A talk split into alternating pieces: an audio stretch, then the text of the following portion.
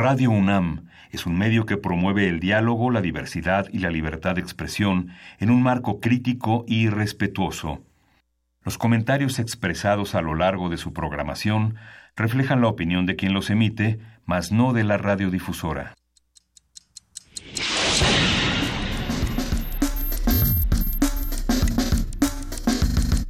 Primer movimiento. El mundo desde la universidad.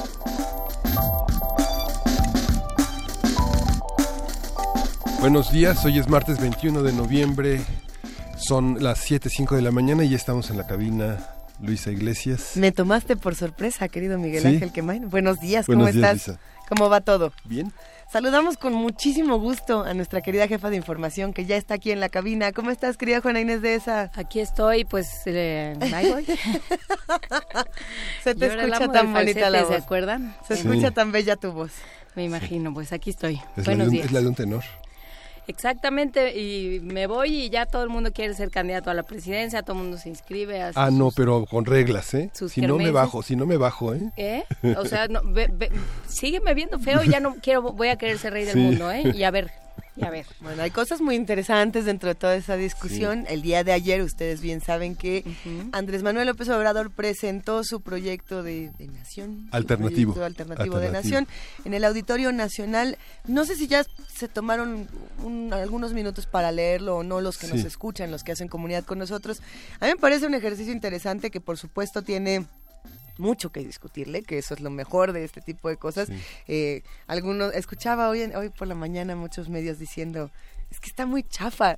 Y yo pensaba, bueno, más chafa no tenerlo, ¿verdad? Eh, entonces vamos a ver cómo se discuten y cómo, cómo se discuten las ideas que están ahí, no tanto el Simón Real dijo, Simón Real hace, si a Chuchita no sé qué, si Claudia Sheinbaum se... Monreal se queda.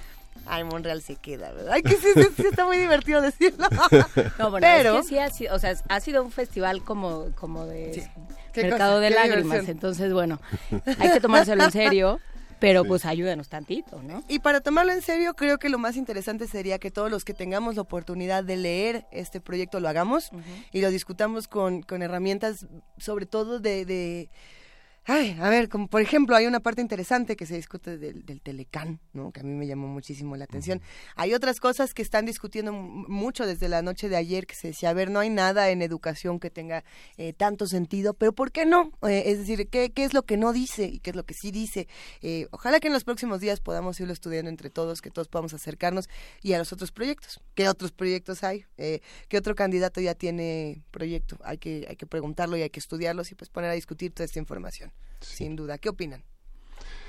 Sí, es un, es un, eh, eh, el panorama es aterrador porque, bueno, las declaraciones que las autoridades de la CEP han hecho es de una, un sistema universitario público que tiende a la quiebra, que no se Y no los vamos a ayudar porque, pues no.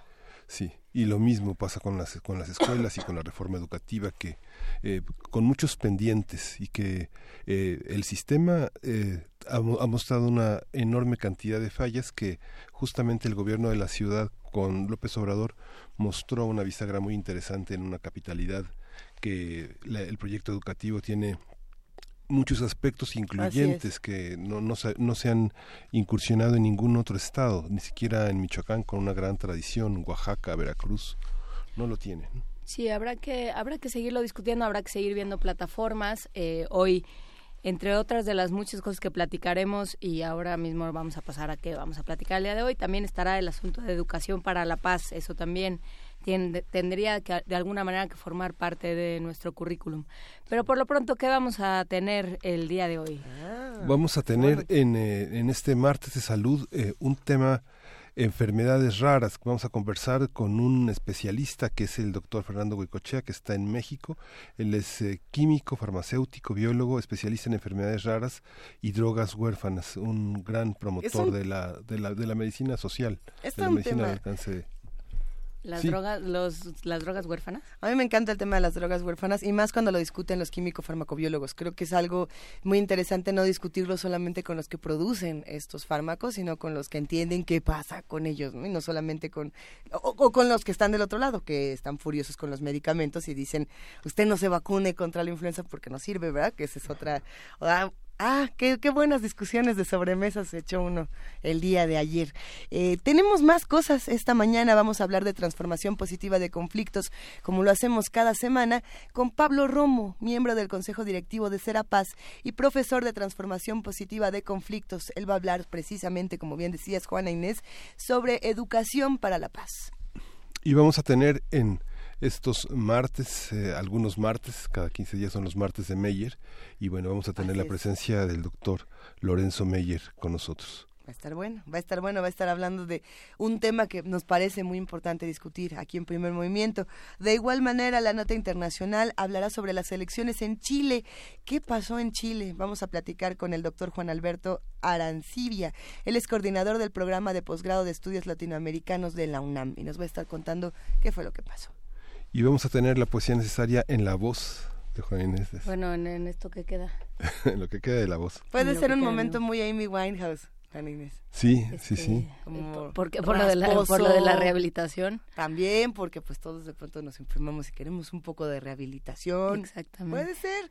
Eh, pero bueno, también tenemos una mesa por acá que se antoja muchísimo. Los acosos a la civilización, ¿desde dónde dialogar? Vamos a conversar con Juan Ayala, él es secretario de Programación de la Coordinación de Difusión Cultural, y Enrique Díaz Álvarez, él es escritor y profesor de la Facultad de Ciencias Políticas y Sociales, y van a estar con nosotros hoy aquí en la cabina hablando de este coloquio, de este encuentro, de, este, de, esta, de, este, de esta voluntad de diálogo.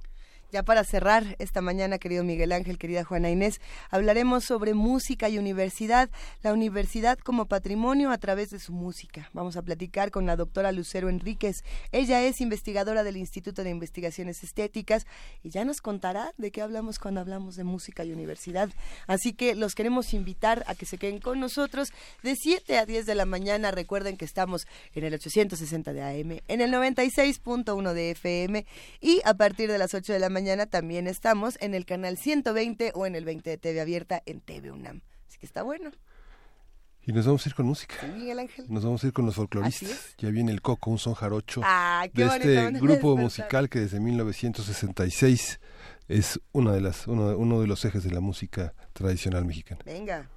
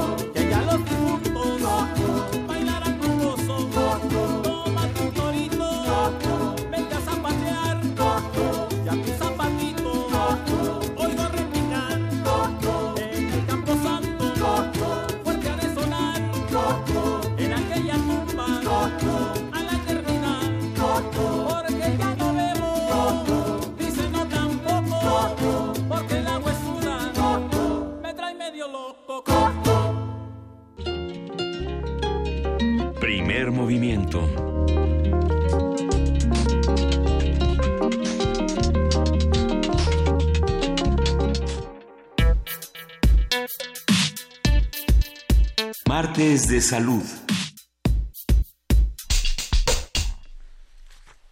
Las enfermedades raras son aquellas que perjudican a un número limitado de personas. La mayoría de estas enfermedades son aún menos frecuentes, afectando a una de cada 100.000 personas. Se estima que hoy existen entre 5.000 y 8.000 enfermedades raras diferentes que afectan entre el 6 y el 8% de la población mundial. Sabemos que a todos nos gusta decir que nuestra enfermedad es la más rara, ¿no? Ah, E- claro, Eso es sí. algo que sí ocurre. Lo que yo estoy sintiendo en mi cuerpo no se parece a lo que siente nadie más. Eso tiene en parte de razón. Cada organismo interpreta ciertas enfermedades o las vive de una manera distinta. Pero las enfermedades raras tienen particularidades muy, muy especiales. Entre estas enfermedades raras se encuentran, las, por ejemplo, la esclerosis lateral amiotrófica, el síndrome X frágil, que es enfermedad genética debida a un defecto hereditario en el cromosoma X, a ver si estoy diciendo bien estas enfermedades raras, y el síndrome Moebius, cuando los nervios craneales, el, el sexto y el séptimo, no están totalmente desarrollados en el organismo. Creo que es más o menos así, y esto es muy interesante, por cierto, ya lo iremos platicando. Vamos a conversar sobre el concepto de enfermedades raras, de medicamentos huérfanos y las formas en que los pacientes han tenido que defenderse. Eh, vamos a conversar con Fernando Goicochea, él es químico, farmacéutico, biólogo, con estudios de posgrado en comercialización y mercadotecnia, así como en administración y dirección de negocios, y ha recorrido muchas farmacéuticas eh, a lo largo de su, de su vida. Buenos días. Hola, antes que Buenos nada, días, muy buenos días muchas gracias por la invitación. Y pues sí, pues tendremos que platicar de muchas enfermedades como tú mencionas.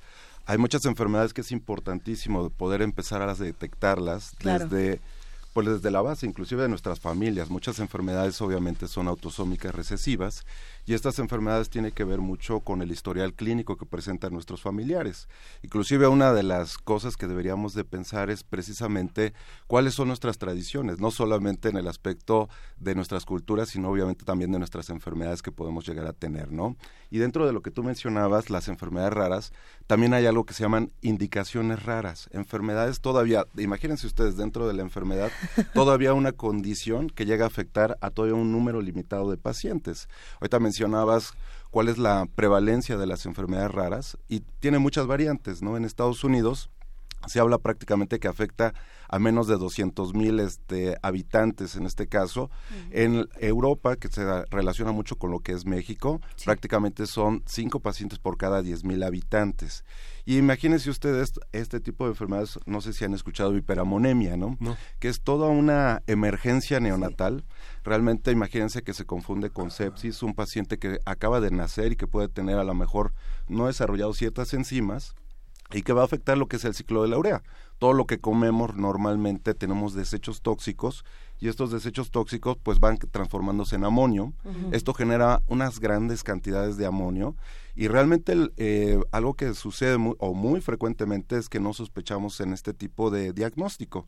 Entonces algo muy importante es precisamente ahora invitar a, a las comunidades médicas a estarse preparando continuamente, ¿no? Porque todas estas condiciones pues van a desencadenar obviamente en un adecuado o un eh, no adecuado manejo de este tipo de enfermedades, ¿no? Quizá a lo mejor han escuchado, por ejemplo, cistinosis nefropática confirmada. La cistinosis, pues es realmente una enfermedad que imagínense ustedes, ¿no? En este caso, el paciente va desarrollando principalmente cistina, se va quedando dentro de las células, y a la edad más o menos de seis años podemos tener un niño que pudiera tener un daño renal dentro de ese daño renal puede, va a requerir en este caso también de un trasplante. Y algo muy importante es que también va a tener cristales en los ojos por esta misma cistina que se va quedando en los ojos. Entonces imagínense un niño que tiene que utilizar lentes oscuros en un cuarto oscuro. Entonces todo esto tiene que verlo a lo mejor un nefrólogo pediatra y tiene que darse cuenta de estas enfermedades y tiene que estudiarlas. Inclusive los oftalmólogos, ¿no? Muchas veces dice uno, bueno, ¿qué tanta relación podría haber? Pues a lo mejor este niño llega con un oftalmólogo, requiere en este caso de ser este valorado inclusive por una parte genética y lo más importante es ser tratado, ¿no?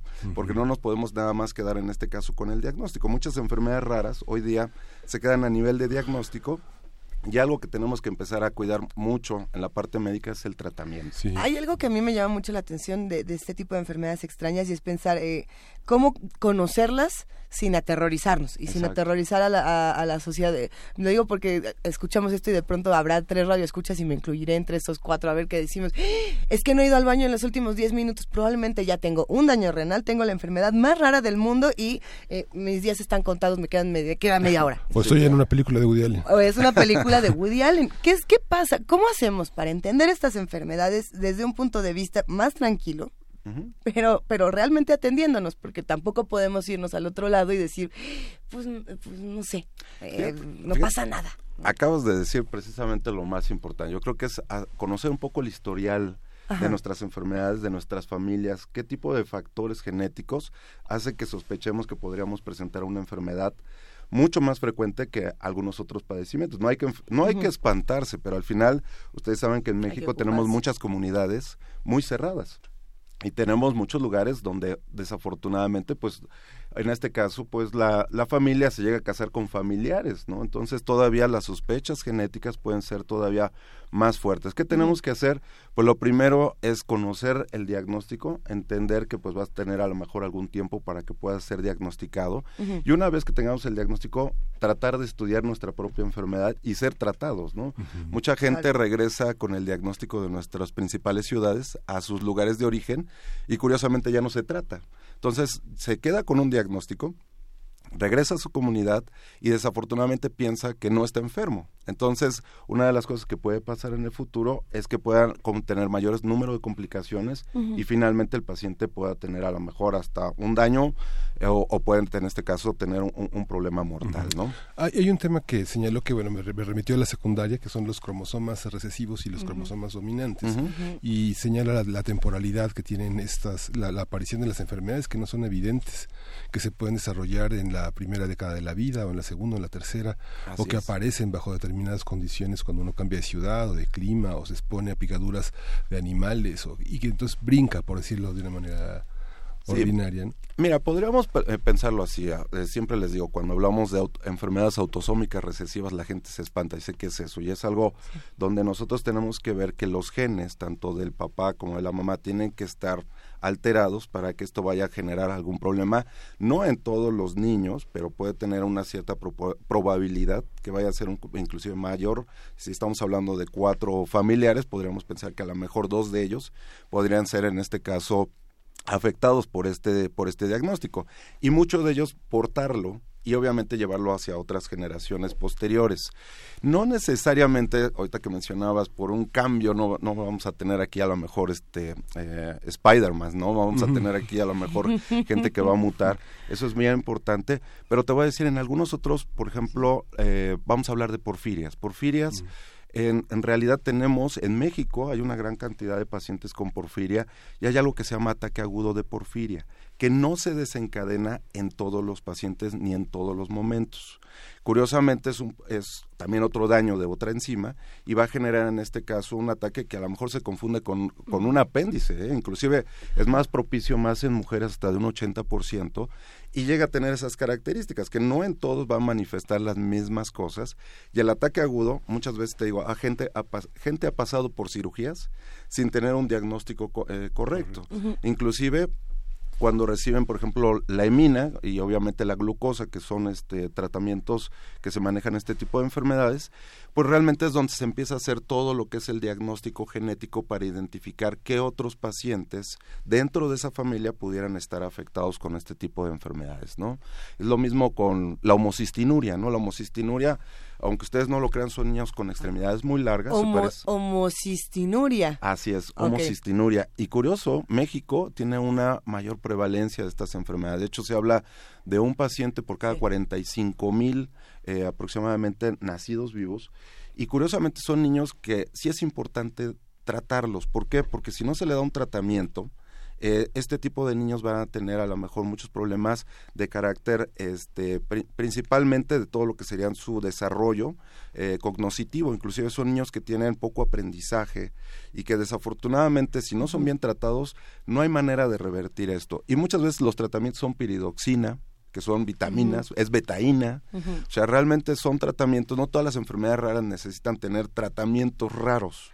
A ver, pero yo creo que aquí hay varias, varios puntos, porque el, el, asunto de las enfermedades raras se ha juntado con un término que es ciencia ciudadana, que es lo que empiezan a hacer quienes, quienes son familiares o son portadores, son pacientes o son familiares de un paciente que presentan estas enfermedades, lo que, lo que terminan haciendo es organizándose entre ellos, porque la industria no les hace caso, porque los, el personal de salud no está capacitado, pues porque los capacitan para, para detectar, y sobre todo pensando en primer nivel, pues para detectar y para tratar pues lo, lo más común de todo, no no buscan una porfiria, buscan apendicitis.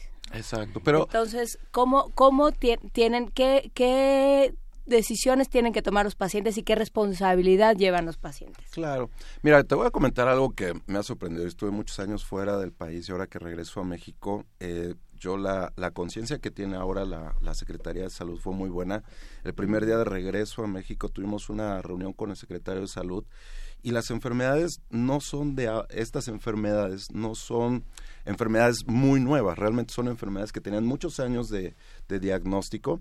Y ahora lo que te pide mucho la Secretaría de Salud, eh, de Salud es tener obviamente mayor información de estas enfermedades para que puedan ingresar y que obviamente pues al final se le pregunta a expertos que están que son muy pocos. ¿eh? Curiosamente, en México sí necesitamos tener una mayor cantidad de expertos en diferentes temas de, enfermedades raras, pero bueno, se está creando, ¿no?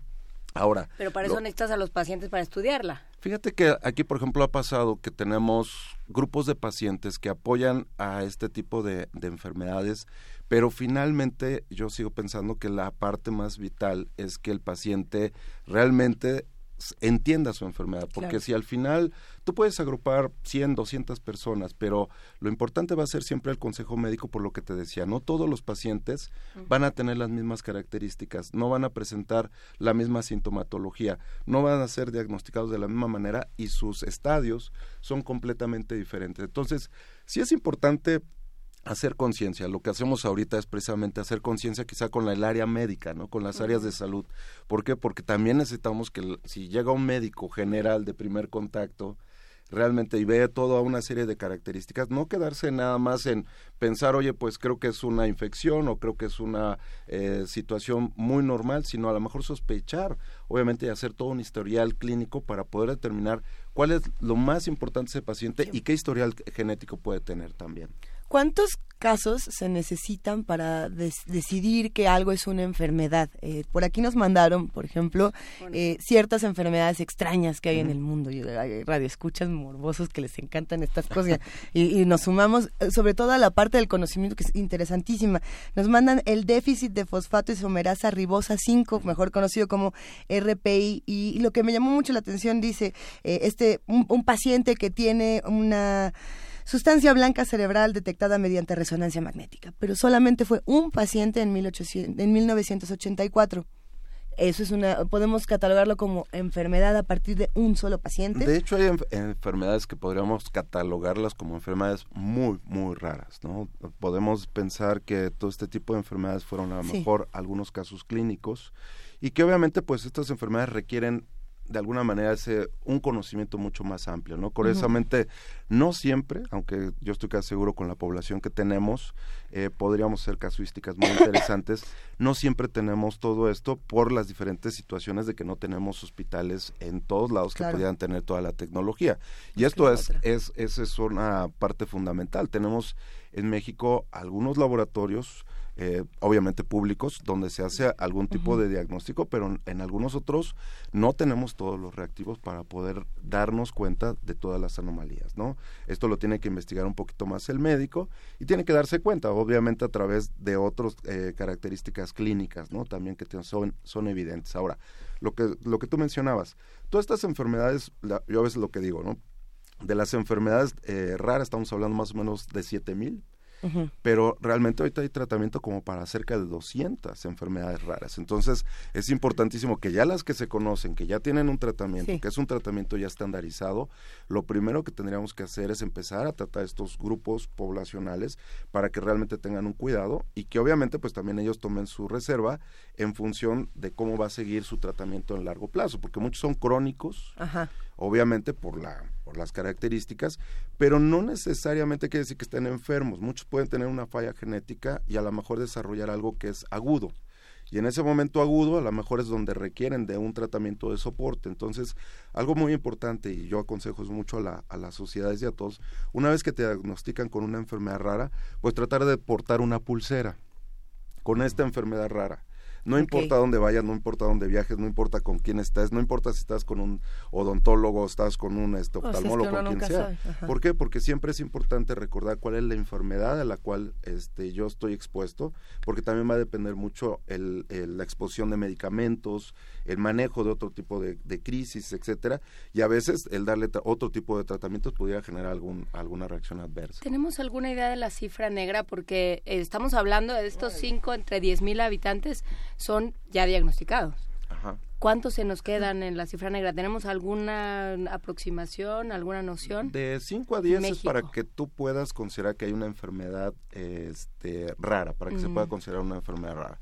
¿Cuántos pacientes no podrían no han sido sospechados? Por ejemplo, tenemos algo que se llama deficiencia de N-acetil glutamato sintetasa, que se ve muy raro, pero en realidad es algo que lo que les mencionaba de la hiperamonemia genera el problema de que el niño no nace con el gen y obviamente todo lo que come se genera amonio, el amonio va directamente sobre el cerebro, se desarrolla esta enfermedad y curiosamente la cantidad de pacientes... Hay que decir que todos generamos amonio, solo, este, solo el, hígado y el riñón se, dedican a filtrarlo. Todos generamos amonio. Pero si no tenemos el ciclo de, urea este, adecuado, pues el niño puede fallecer entre horas y días. Entonces, ¿qué tanto yo me podríamos pensar, ¿no? ¿Qué tantos pacientes han desafortunadamente tenido esa dificultad y fallecido por eso, pues no lo sabemos, pero debe ser una, una, una cantidad considerable, quizá principalmente otra vez por el refuerzo de no conocer el diagnóstico, ¿no? Algo que es importantísimo y es otra vez la invitación a toda la comunidad médica, es seguir investigando estas enfermedades, no importa cuál sea el diagnóstico, siempre es bueno tener 15 a 20 minutos para leer que hay enfermedades que podrían pasar por clásicas o inclusive hasta por efectos gastrointestinales y que realmente son enfermedades muy raras. Es que están, digamos, las que se ven y las que no se ven. Y ahí entra como también, a ver, yo estoy en mi casa, puedo definir a lo mejor si veo algo extraño en mi cuerpo, si no lo veo. O, vamos a partir de, desde el principio de los tiempos, ¿no? Los niños, por ejemplo, que nacen con progeria y que desde el primer momento uno puede determinar qué es lo que ocurre con ellos o desde los primeros momentos yo me imagino. No es lo mismo alguien que padece síndrome de Cotard no por ejemplo que alguien diría pues no más es un loquito y, y, esos son otros trastornos que la gente no, no escucha porque dicen pues eso ni se ve no ni se siente nada más es algo una alucin que trae eh, en México por ejemplo, ¿cuáles son las más raras? Ahora sí que las comunes más raras. Fíjate que es lo comentábamos, homocistinuria. Ah, Realmente podría pensar que es la, el síndrome de Marfan. ¿Por qué? Porque las evidencias clínicas son mucho más frecuentes. Pero eso quiere decir, yo estoy en mi casa y de pronto me doy cuenta de que tengo eh, los dedos de las manos más largos o, la, o los brazos más largos. o, cómo empezamos a detectar? Lo empiezas a notar, obviamente, lo que te comentaba.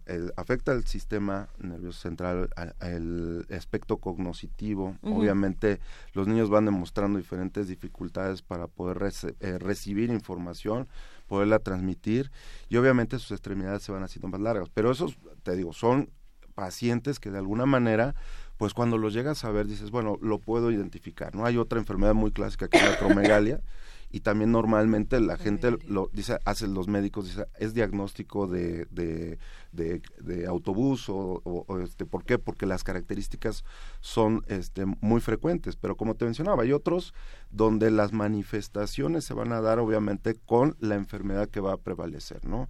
Entonces esto va a generar obviamente que también haya un diagnóstico mucho más preciso o que se requiera un diagnóstico más preciso. Claro. Pero hay sospechas. Entonces, siempre la sospecha, el, creo yo, el punto de partida va a ser el, médico familiar, el médico general, y a ellos son los que tenemos que darles más conciencia. ¿Por qué?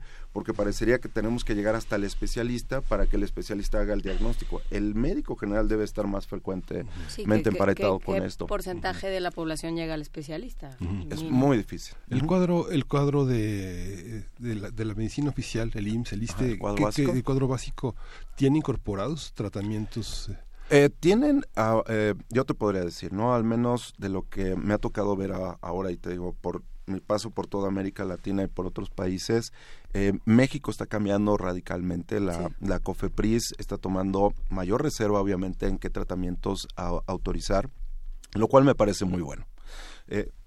sinceramente, creo que cada vez se debe de pedir más información de los tratamientos que hay y al final se está valorando, se hace todo un dossier, se estudia obviamente esto, el impacto presupuestal que puede generar sobre estas enfermedades y finalmente se da un cuadro básico. Pero algo muy importante para nosotros como mexicanos es que creo que se le está dando una innovación a esto. O sea, realmente estamos viendo que hay una mayor cantidad de tratamientos que están entrando están generando obviamente mejores resultados para unas poblaciones muy pequeñas, ¿no? Obviamente después requiere el sistema de salud que tú vuelvas a resometer institución por institución porque tenemos un eh, eh, pues una salud fraccionada, ¿no? Tenemos diferentes institutos, pero obviamente también va a depender porque si no tienes pacientes de, o concentración de esos pacientes en ese hospital, pues no hace mucho sentido tener el cuadro básico en alguna institución.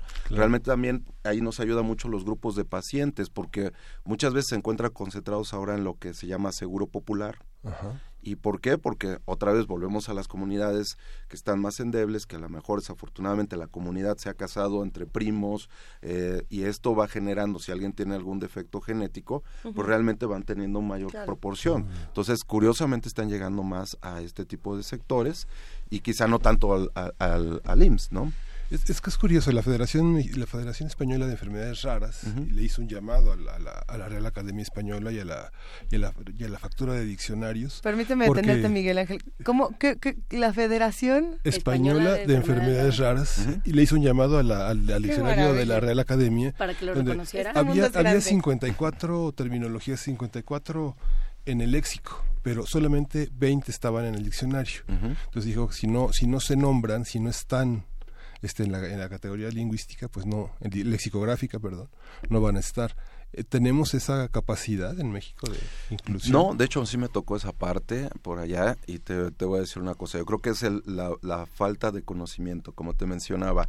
El médico, o bueno, todos los que nos dedicamos a la, a la salud, no podemos dejar ni un segundo de mantenernos al día, de mantenernos estudiando y obviamente tratar de utilizar estos vocablos nuevos para que se puedan incorporar obviamente en el aspecto general. Obviamente nadie cuando llega a la escuela empieza a escuchar estos términos. Inclusive algo que creo que es importante también sospechar es que si alguien tiene una enfermedad rara en tu escuela, que los compañeros de la escuela sepan qué enfermedad es y por qué le llaman así antes de hacerle el, aspecto del bullying, ¿no?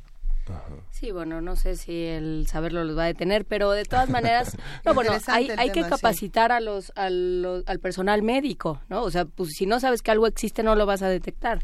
Así es, es yo creo que esa es la, la parte fundamental, ¿no? Conocer, obviamente, les digo, no hay, no hay la necesidad a lo mejor de aprender todo, pero sí es importante ver algunos parámetros y hacer todo el historial clínico para poder detectar estas enfermedades, porque si no, luego se pasan por alto y podemos afectar más a un paciente.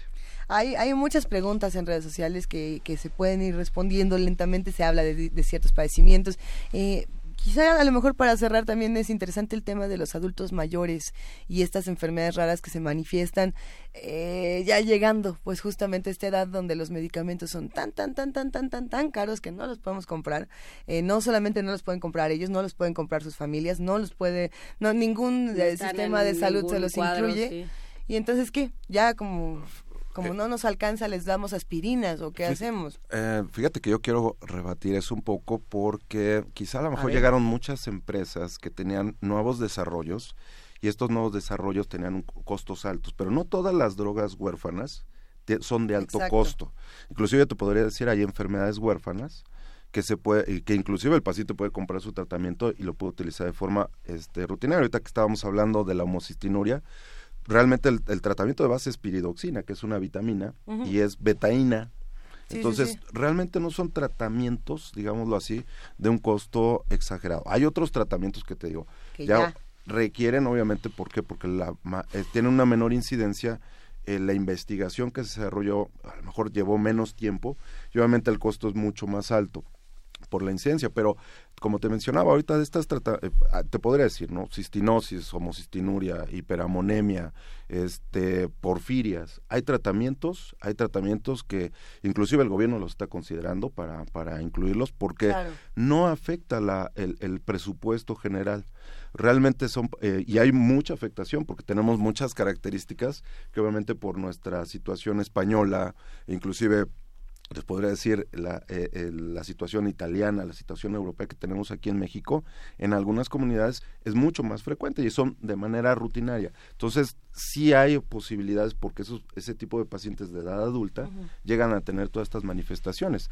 El tema es que no se diagnostica nuevamente.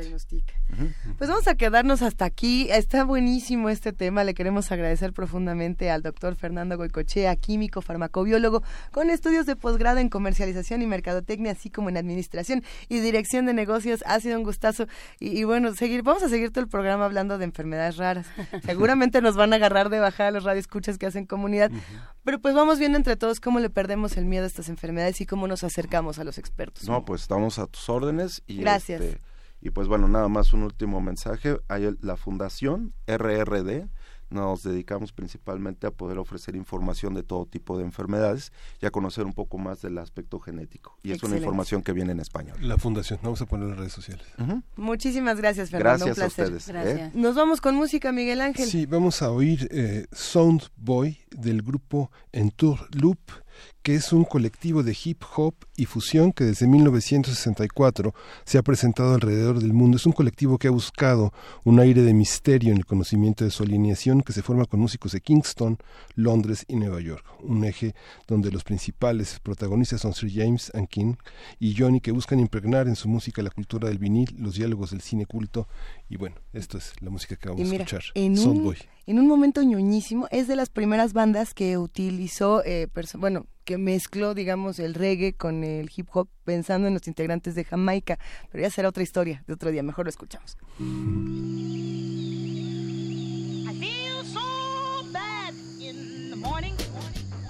Ladies and gentlemen, boys and girls, come one, come all, it is time. Tonight you are about to see a sound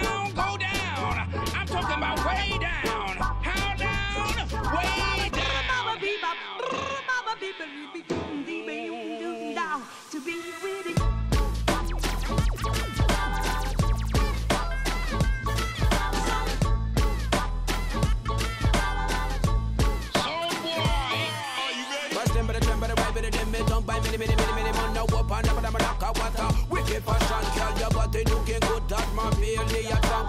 Yeah, that a mash the nation. Well, that was style, well, here come fashion. Me have some brand new talk for take the nation.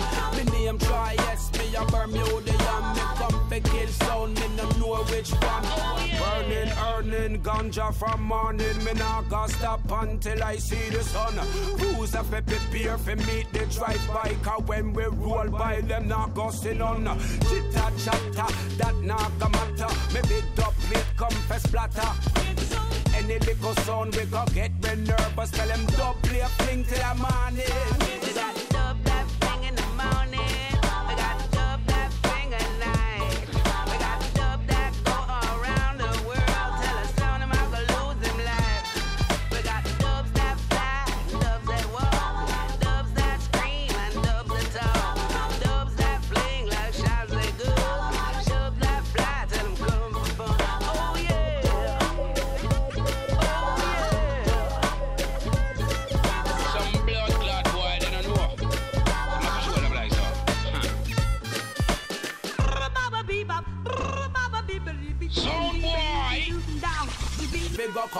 Come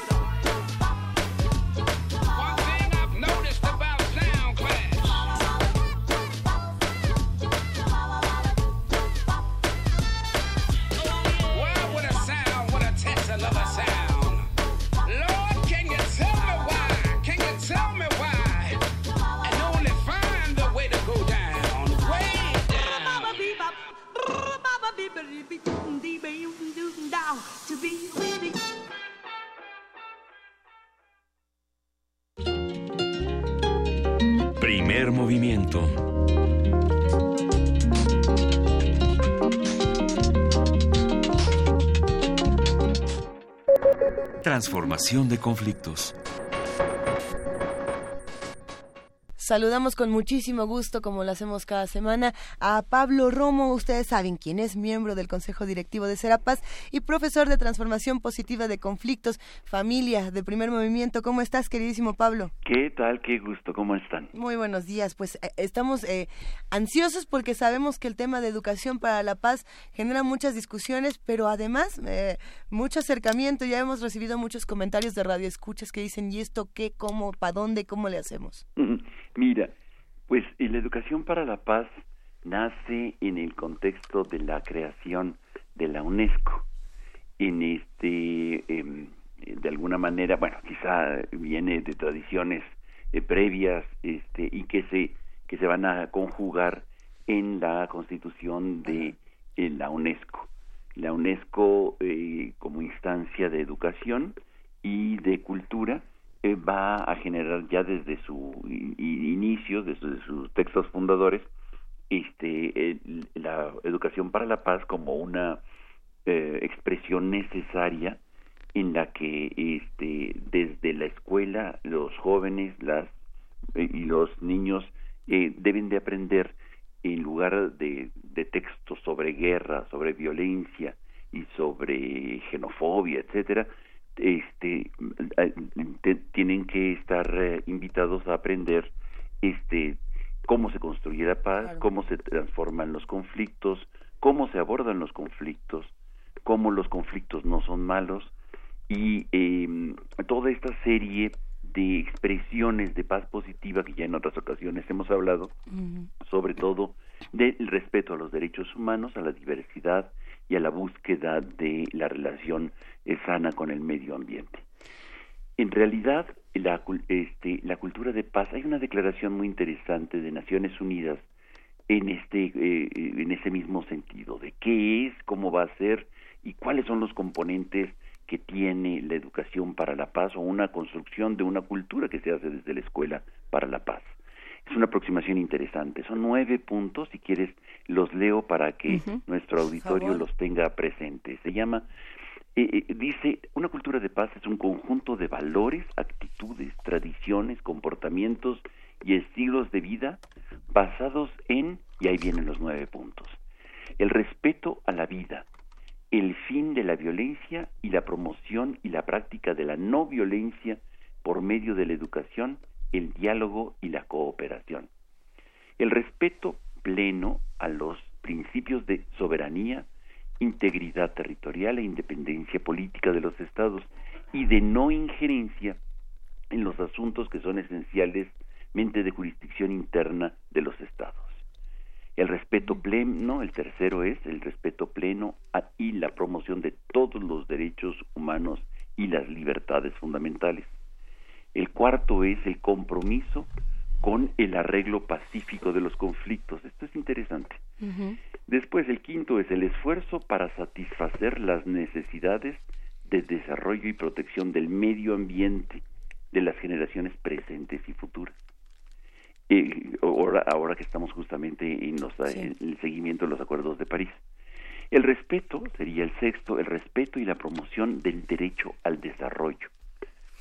El respeto, el siguiente, el respeto y fomento de la igualdad de derechos y oportunidades de hombres y mujeres. El respeto y fomento del derecho de todas las personas a la libertad de expresión, opinión e información. Y por último, la adhesión a los principios de libertad, justicia, democracia, tolerancia, solidaridad, cooperación, pluralismo, diversidad cultural, diálogo y entendimiento a todos los niveles de la sociedad y entre las naciones. Estos serían los nueve elementos que establece Naciones Unidas ya desde 1979, no, perdón, desde 1999 99. en, en una declaración, una resolución que hace en la Asamblea General. Creo que esto es interesante porque cómo, cómo se traduce a eh, eh, y deja de ser una expresión de discurso. Existe en, eh, en, eh, en la UNESCO un observatorio de los libros de texto gratuitos que otorgan los eh, gobiernos. Y cómo están tratando los diferentes temas, justo estos nueve temas, y, em, y van midiéndolos, diciendo, por ejemplo, que en ciertos países no hay en los libros de textos menciones por la igualdad de las mujeres y de los hombres, ¿no? Como por ejemplo sí, en Arabia Saudita, ¿no? Eh, Y, y así. Y entonces es muy interesante ir viendo este informe porque que salió en mayo de este año, el último, y en donde habla sobre la necesidad de, eh, de incrementar más el protagonismo de, de, de civiles en la historia. Claro. Normalmente la histo- las historias que aprendemos, nacionales, patrióticas, son de militares. Y, y como si los civiles no hicieran eh, de la patria y no construyeran este, una nación consolidada en la paz.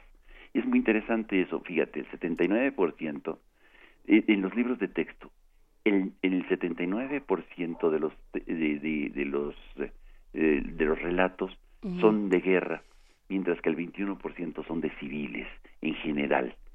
Este y el 52% de los textos hablan de guerra, el 29 de conflictos y el 19 solamente de paz. Creo que es interesante cómo pero dice eh, este observatorio que en las escuelas en todo el mundo en general en todo el mundo están cambiando poco a poco eh, eh, desde las imágenes hasta las narrativas de, de, de la construcción de la historia y a pesar de que todavía falta muchísimo por hacer se muestra bastante eh, optimista al decir que sí hay una construcción y una inclusión cada vez mayor de nuevos protagonistas. Por ejemplo, las mujeres no existían en la historia y los relatos de las historias cada vez son más presentes. Los, los, los pueblos originarios y los, este, eh, digamos, los, eh, los que participan en la construcción eh, eh, de forma no violenta, sino a través de votaciones, etcétera, que van cambiando y modificando los, los países, cada vez van teniendo más participación. Creo que son datos interesantes. Y un elemento, eh, antes de empezar a comentarlo, es el, el de el, la, la diversidad, eh, la biodiversidad y la, el respeto por eh, la, una cultura, crear una cultura de cuidado de eh, la tierra, ¿no? Este cada vez es más, eh, se hace más presente dentro del, dentro de los libros de texto eh, de, manera muy relevante. Por ejemplo, hay una comparación que dice em, en 1900, en 1950 prácticamente ningún libro de texto de las escuelas en el mundo hablaban sobre los temas de el eh, medio ambiente y la importancia del medio ambiente. En el 2011 el 50% y en los últimos años ha aumentado hasta un 65%. Creo que son cifras interesantes en donde y cada vez hay una expresión, una necesaria eh, o una necesidad de hablar en las escuelas desde los niños eh, y las niñas hablar de temas de paz y transformación de conflicto. Ahora bien, Pablo, a mí lo que me preocupa de esto que, que comentas es pensar, a ver, en 2011 se empieza a hablar de este tema, pero para el 2050 más o menos ya no vamos a poder siquiera discutir algunos temas porque se nos van a acabar, se nos van a acabar algunos recursos, muchos recursos, se acaban especies y estas discusiones, eh, me atrevería a preguntarte, ¿están yendo muy lento? Yo creo que yo creo que no, yo creo que este quiero ser optimista, Bien. quiero eh, creer que sí es posible eh, eh, lograr esto, esto que llamamos paz también desde las escuelas. No es solamente desde las escuelas, por supuesto, pero necesitamos que desde niñas y niños tengan un respeto profundo por por eh, la naturaleza y repudien todos estos videos en donde torturan perros Claro. o cosas por el estilo, ¿no?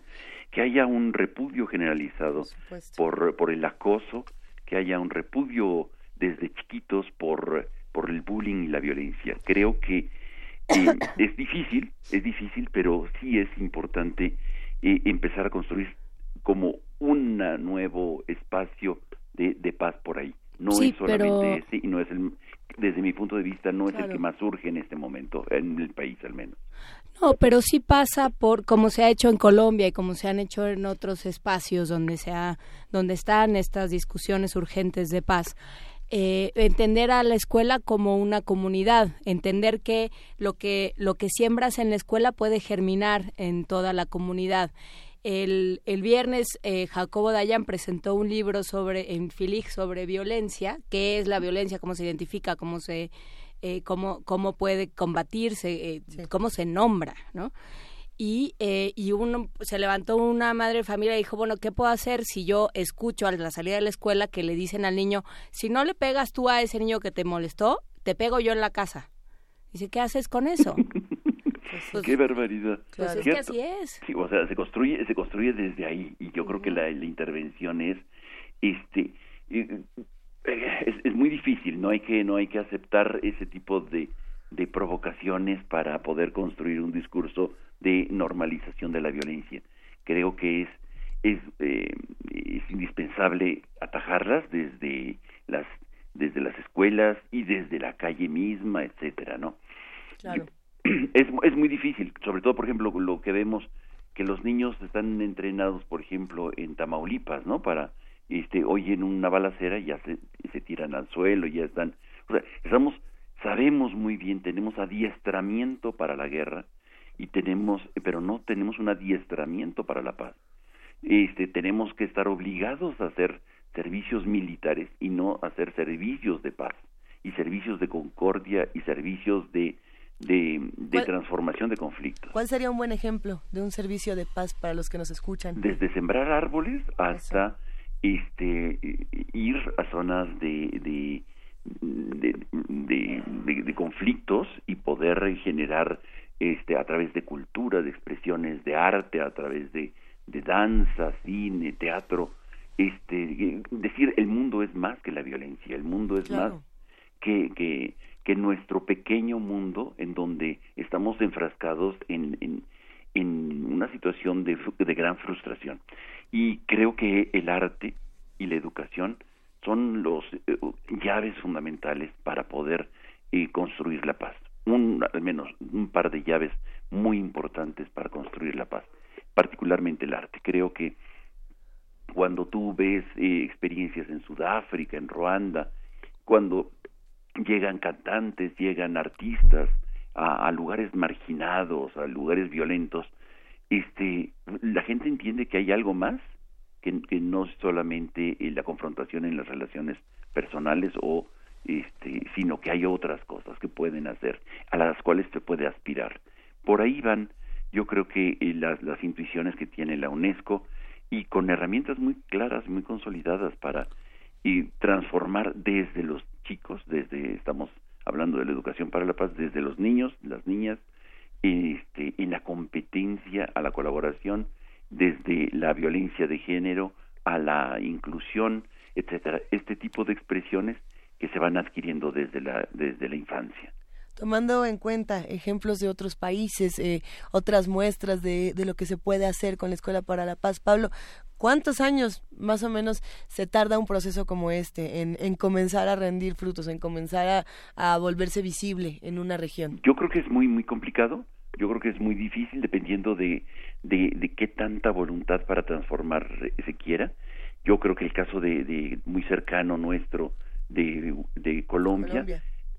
¿Cuál? Colombia, sí, por Col- supuesto. Colombia, justamente Colombia, creo que le están echando muchísimas ganas y hay eh, este, un- una dinámica muy interesante para, para transformarlo y nos van a sorprender, nos van a rebasar este un país que lleva 50 años de violencia armada eh, declarada la guerra eh, o las guerras porque son varias y este y de pronto empiezan a- a transformarse Claro. y a empezar a producir y empezar a crear arte, lo mismo que bienes de, produ- de, de consumo, qué sé yo, mil cosas.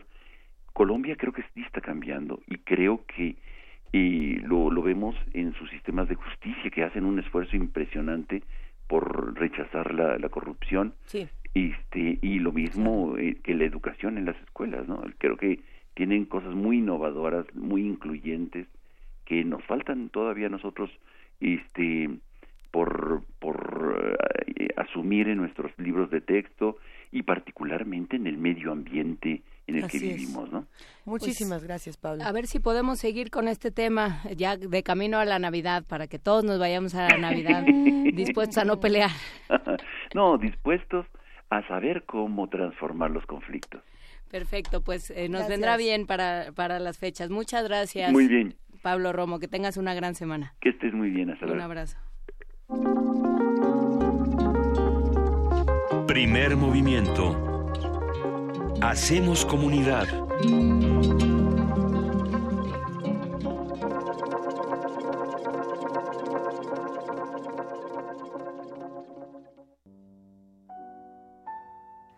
Soledad. Algunos piensan que es un mal, otros la ven como un medio. Para la astrónoma alemana Caroline Heschel, la soledad fue el inicio de un viaje a través de la música y el universo. Cazadora de Estrellas, una obra de teatro de Luz Angélica Uribe dirigida por Emanuel Márquez. ¿Conoces la historia de los hermanos Heschel? Asiste a una representación con música en vivo todos los jueves de noviembre a las 8 de la noche en la sala Julián Carrillo, Adolfo Prieto 133, Colonia del Valle. Entrada libre. Radio UNAM. Experiencia sonora. A los que dejaron de creer en México, les exigimos silencio. Aquí quedó claro que como México no hay dos, que los héroes nacionales no se terminan en los libros de historia. Hombres, mujeres, niños y ancianos, maestros, estudiantes, profesionistas y emprendedores están aquí, nunca se cansan y lo dan todo. Gracias México. México resiste. Somos turquesa, somos Nueva Alianza.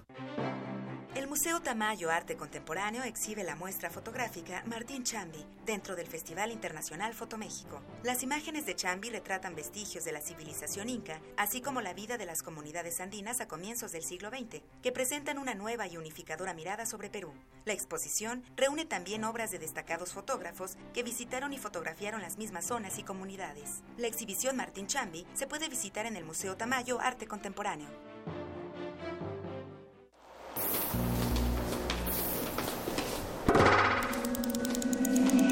Visiones Sonoras 2017. No todo te va a gustar, pero algo te encantará. Sumérgete en la electroacústica. Desarrolla tu imaginación sonora Y acompáñanos al decimotercer Festival Internacional de Música y Nuevas Tecnologías, Visiones Sonoras 2017, a través de estos programas especiales. Sábados y domingos a las 20 horas, 96.1 de FM, a partir del 2 de diciembre. Radio UNAM, Experiencia Sonora.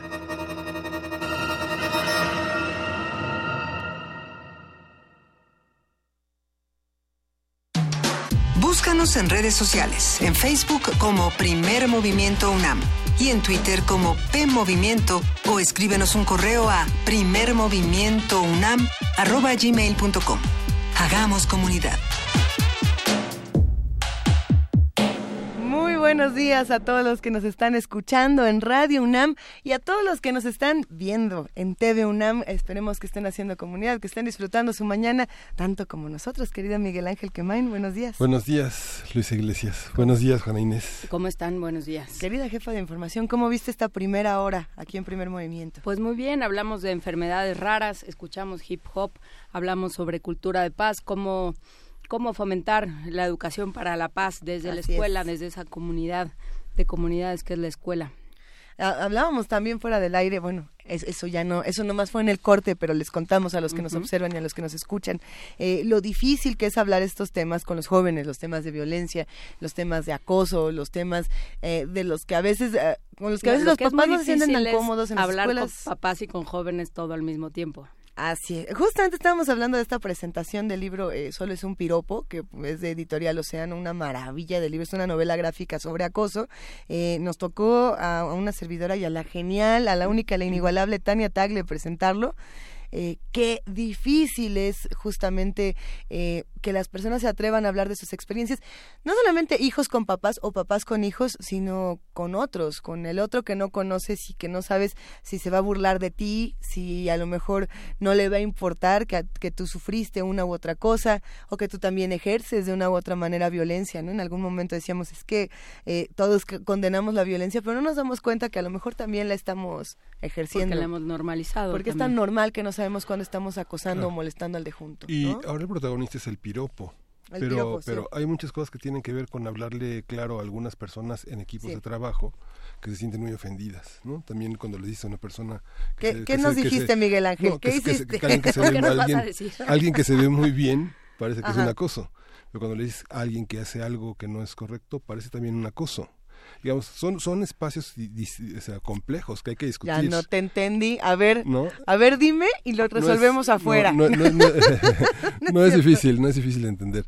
Digamos, si, le, si le supuesto. dices a alguien que, este, que qué bonitos ojos, o le dices a alguien este, que qué mirada tan obtusa, este, puede ser Ah, algo complejo. ¿no? Digamos Sí. que tenemos que hacerlo porque la violencia hacia hacia los hombres y las mujeres es muy fuerte y tiene que ver con el género y tiene que ver con las concepciones que tenemos de la sexualidad, ¿no? las concepciones que tenemos de nuestra propia sexualidad, de la del otro, eh, pensar que podemos entender eh, la sexualidad del que tenemos junto a nosotros porque porque pues ya, ¿no? Entendemos cómo funciona el y, mundo. No es y- tan y el parámetro de las cosas de las que no se hablan, con cuántas cosas, justamente Ajá. tú tuitas- tuiteaste con la presentación de Jacobo que hiciste en Filig sobre la violencia. Cuéntanos de esa presentación, Esta- este tema de nos vamos a la cama diariamente con muchas cosas de las que no podemos hablar. Sí. ¿no? Sí, que, eh, que bueno, Jacobo Dayan presentó que es eh, periodista y eh, se ha dedicado a trabajar muchísimos temas de derechos humanos. Está ahora, acaba de terminar junto con Sergio Aguayo una, una investigación sobre eh, Sinaloa, me parece, sobre casos de violencia en Sinaloa, de la cual espero que podamos hablar pronto, no, en. Sonora, no en Sinaloa, perdón, en. Sonora. Eh, de la cual espero que hablemos pronto, pero y bueno, y él lo que plantea en este libro que se llama No es normal, publicado por la Secretaría de Cultura, es eh, justamente, pues nos vamos acostumbrando, ¿no? Le, le vamos dando ciertos nombres, lo vamos volviendo parte de nuestra vida y no hablamos de ello. Y entonces él lo que dice es, o sea, es espantoso tener ahí un problema del que no hablamos, porque no sabemos hablar. Entonces un poco este en este ensayo lo que él propone es vamos hablando de las cosas, vamos poniéndoles nombre y vamos Sí. eh, Claro. averiguando referentes, digamos, no somos los primeros que se enfrentan a, un, a una sociedad tan violenta y tan Sí. impune como la que vivimos. Entonces vamos aprendiendo de la historia y de cómo se han solucionado Sí. o bueno, han empezado a trabajar sus conflictos otras sociedades. Sí, Gunther Grass escribió Ah, más claro. de 800 páginas para hablar de en Weitesfeld, que es una cosa, es, es un, un cuento largo, las cosas que no se hablan, ¿no? Todo lo que no se dice. todo lo que no se dice. Y por un lado podemos estudiar la violencia, podemos estudiar todos estos temas y también analizar las dificultades de, de lo que la paz representa, ¿no? Y de los ejercicios de paz. Ahora que Pablo Romo nos decía, a ver, por ejemplo, eh, es más atractivo, tal cual, ¿no? Saber cómo responder cuando hay un tiroteo que plantar un árbol. ¿no? Y, y, y cómo, cómo hacemos para sentir que realmente esto puede cambiar las cosas, ¿no? Siempre encontramos al- eh, nos encontramos al que nos dice, es que planta un árbol y qué. ¿Y, qué y, eso qué iba a significar para el mundo? Bueno, vamos viendo si todos empezamos a hacer estas acciones. Y lo que tú decías, Luisa, la presentación que tuviste, hablarle, como dice Juan Inés, al mismo tiempo adolescentes, adultos, es complejo. Qué difícil, ¿no? Decirle, divertidísimo. Muchos adultos no, no aguantan que un adolescente en la mesa les diga, este, no te estoy gritando, papá, no te estoy gritando como tú le gritas a mi mamá. ¿no? Uh. O sea, este, no, no estoy haciendo lo mismo que tú, estoy tratando de que me entiendas en una voz un poco más alta, algo que dices todos los días, ¿no?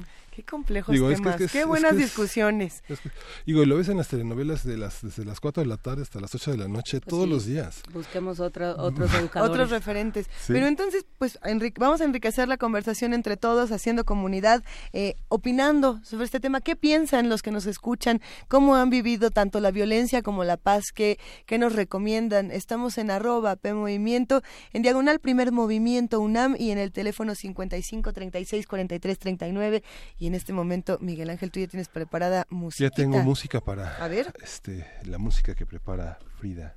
Ay, Frida, que te queremos, Ronald Frida. Rubinel, el carretero. Eh, Rubinel es un músico francés de la Martinica y ha sido parte de diversos grupos haitianos. Y en esta ocasión vamos a escucharlo tocar con el barrio cubano. Venga.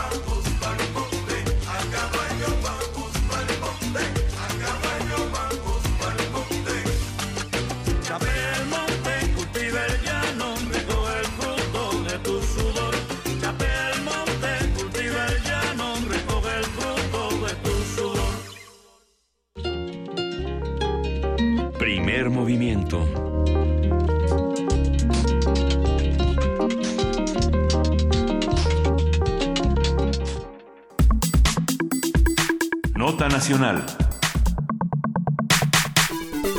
Queridísimo Lorenzo Meyer, el país está agripado. ¿Tú qué tal? ¿Cómo te sientes? Ay, este, pues no estoy muy bien, pero estoy mejor que el país, ¿eh? ¿Sí? Sí, sí, bueno, no es muy complicado, Lorenzo. Eh, pues no te crees, andaba yo pensando que eh, este era el principio de algo más difícil, pero bueno. Nos da mucho gusto que estés bien, querido Lorenzo. Es que por el momento sigo aquí. Eso. Y seguimos contestando y seguimos discutiendo y seguimos eh, haciéndola de tos un poco. Espero que mucho. Un eh, mucho. Pero, ah, no hablemos de tose, porque ahorita sí, esa es mi enemiga. Porque la invocamos. La Cuéntanos. Invocamos. Ahora, ¿por dónde le entramos a lo bueno, que ocurre en nuestro país, querido? Pues eh, quedamos en que sería el tema de Atenco, de San Salvador Atenco, ahí en el Estado de México, lo que ocurrió hace 11 años, más de 11 años. Eh, en las postrimerías del gobierno de Vicente Fox, cuando hubo un eh, choque en mayo del eh, 2006 uh entre eh, habitantes de, de esa eh, población y gentes que no eran de ahí, pero que habían ido a San Salvador Atenco para, pues como muestra de simpatía y apoyo al, eh, a la población que ya se encontraba desde eh, tiempo atrás, desde el 2002, en conflicto con el gobierno federal por la construcción de un aeropuerto que finalmente es el que se está haciendo ahora, ¿no? Sí. No exactamente ahí, pero era era la zona. La eh, el núcleo de la disputa es que Vicente Fox decidió, recordemos en aquel entonces, expropiar eh, más de cinco mil hectáreas de esa eh, no todas de esa comunidad, creo que eran cuatro mil y tantas de la comunidad y mil y tantas de, otras zonas. Eh, pero el punto es que se decidió eh, expropiarla sin haber negociado con los habitantes. Se negoció con todos para hacer el nuevo aeropuerto, los que iban a invertir, en cómo lo iban a invertir, los negocios que se iban a hacer allí, pero no con los habitantes de, de San Salvador. Quizá en parte eh, eh, fue la insensibilidad de, de Fox, de su gabinete, que no se dieron cuenta que por lo menos desde el siglo XIX esa zona registra movimientos eh, de las comunidades en contra de decisiones de la autoridad, ya sea de la autoridad del Estado de México, que entonces era grandísimo, eh, o de la autoridad eh, federal, pero ya tenía una historia de resistencia. Eh, probablemente mi desconocimiento me impide ir más allá en la época colonial, pero ya en la época independiente era eh, un una tenía una historia de lucha de las comunidades en contra de la autoridad. Bueno, no se de- no se percataron de que este era un, un problema. Echaron a andar el proyecto, se encontraron con que los eh, atenquenses resistieron y total que em, decidieron en el 2002 cancelar la construcción del nuevo aeropuerto. Fue una derrota para Fox que le echaron en cara, puf, eh, sobre todo la derecha mexicana, que como eh, se echaba para atrás, que eh, no tenía eh, suficiente fuerza, etcétera, etcétera, y que una comunidad todavía con aires campesinos podía detener una obra magna, una de las grandes obras de el sexenio, pero así fue. Más tarde se lo cobraron a los atenquenses y sería sobre todo el gobierno del Estado de México, entonces presidido por el joven gobernador Enrique Peña Nieto. Hubo un conflicto de unas, eh, unos vendedores de flores en Texcoco, a los que, por una razón que ya no recuerdo, quisieron eh, eh, impedir la venta de flores en, eh, en mayo del 2006. Bueno, pues es el día, se va a celebrar el Día de las Madres, etcétera, se venden muchas flores. Y ahí se volvió a levantar el, eh, los ánimos eh, en la en la zona y finalmente la policía varios miles de policías eh, se presentaron en San Salvador Atenco y vaya yo lo recuerdo muy bien porque no viene al caso pero en esa época eh, había un programa de Víctor Trujillo en Televisa eh, como todavía no se sabía si iba o no a ganar eh, en la eh, contienda presidencial Andrés Manuel López Obrador o el PAN eh, o Calderón, eh, Televisa tenía un programa en donde se, en fin, había cierta eh, tolerancia para Andrés Manuel y eh, Trujillo y yo teníamos una un- una intervención de 20 minutos sin interrupción,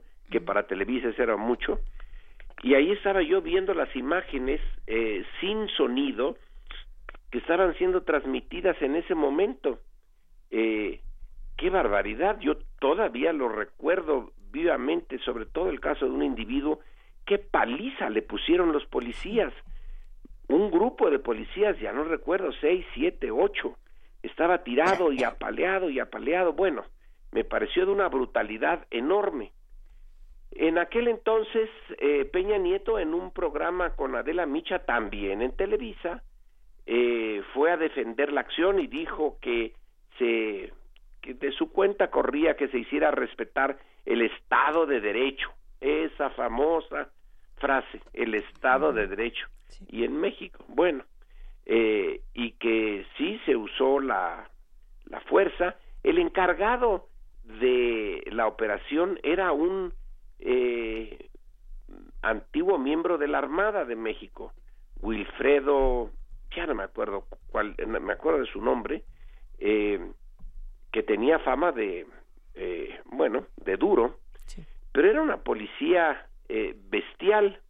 Entre otras cosas, eh, veintitantas mujeres eh, acusaron posteriormente a esa autoridad, a esos policías, de haber, eh, bueno, en unos casos directamente de violación y otros de, de ataques de naturaleza sexual, que ahora, hoy en estas fechas, vuelven a resurgir, porque esas mujeres, once de ellas, decidieron seguir adelante con su queja.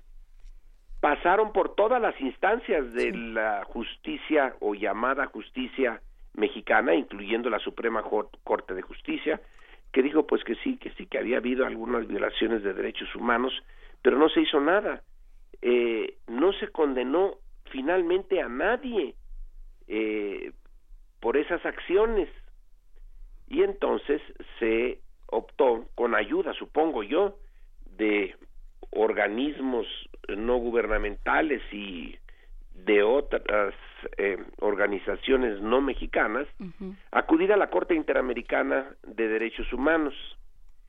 Ahí eh, se presentó la denuncia y ahora, en estos días, el gobierno mexicano ha tenido que mandar a su representante, Miguel Ruiz de Cabañas, a que pues defienda lo que se ha hecho, a que la justicia mexicana sí, sí, este, eh, entre otras cosas, pidió disculpas. Una señora Lía Limón de Gobernación pidió disculpas. Bueno, pero las afectadas dijeron que esas disculpas y la nada eran más o menos lo mismo Así es. Y que ellas seguían en su propuesto de una condena a la cadena de mando. Esa es la parte interesante, porque los policías eh, no se mandan solos, aunque a veces así parezca.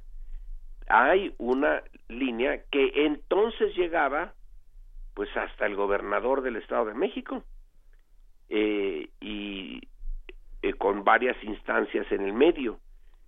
Fueron eh, policías y ahí, insisto, por una situación eh, que no tenía nada que ver, pude directamente, es como si hubiera estado yo en Atenco, eh, porque le- en el estudio eh, donde estaba eh, Trujillo, eh, mientras esperábamos para eh, entrar y estar, estar allí en varias este, pantallas de televisión, y no hay duda de que fue una salvajada. Todo parece indicar algo que la institución o las instituciones hicieron algo que uno podría eh, poner en duda. Un individuo sí puede vengarse, un individuo sí puede guardar rencor. Y bueno, el gobierno eh, de Fox, desde luego que había sido ofendido, entre comillas, por la eh, resistencia y actitud de, de la gente de Atenco. Pero eh, la las instituciones pues no son personas, no tienen eh, eh, instintos de venganza por sí mismas. Sus jefes parecieron poseídos de esa sed de venganza de que les habían echado abajo un negociazo en el 2002 y en el 2006 decidieron vengarse. Es cierto que en el primer choque, mm, aún eh, los de Atenco sí eh, agarraron a golpes por lo menos a un policía eh, y fue una un grupo numeroso de atenquenses que le dio de patadas a este policía ya tirado, ya en el suelo. Eso debió de haber contribuido también. Y al día siguiente, cuando se eh, lanzó esta fuerza de, eh, pues no sé cuántos miles de policías, pero varios miles, entonces eh, tomaron venganza. Y la situación fue realmente muy desagradable, muy desagradable. Eh, hubo alrededor, do- hubo dos muertos, 50 heridos y 200 eh, arrestados y 26 mujeres se dijeron violadas. Bueno, entonces polvos de aquellos lodos es lo que estamos eh, viendo ahora. No es eh, eh, la cadena de, de eventos tiene que tomar en cuenta eso ocurrió en 2006. En 2012 con Enrique Peña Nieto ya candidato presidencial a la eh, a la presidencia por por el PRI se presentó en la Universidad Iberoamericana. Eso sí ya lo recordamos más gente. Claro. Y en esa ocasión, entre los estudiantes, se le exigió una respuesta sobre lo de Atenco. Así es. Y entonces ahí él volvió a repetir lo que había dicho seis años antes. Yo asumo la responsabilidad y era eh, la acción violenta fue para imponer el Estado de Derecho.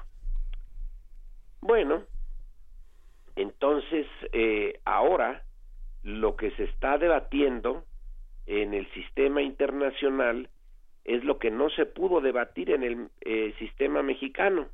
Un ejemplo más, un ejemplo más de eh, este esta peculiar situación de nuestras instituciones que tiene que buscarse un cierto tipo de justicia fuera de México, porque en México no la hay Pero y que cuesta muchísimo a estas personas y a las instituciones no gubernamentales que las apoyan, les cuesta dinero, tiempo, esfuerzo, tensión, eh, andar buscando un eh, tribunal que les haga caso.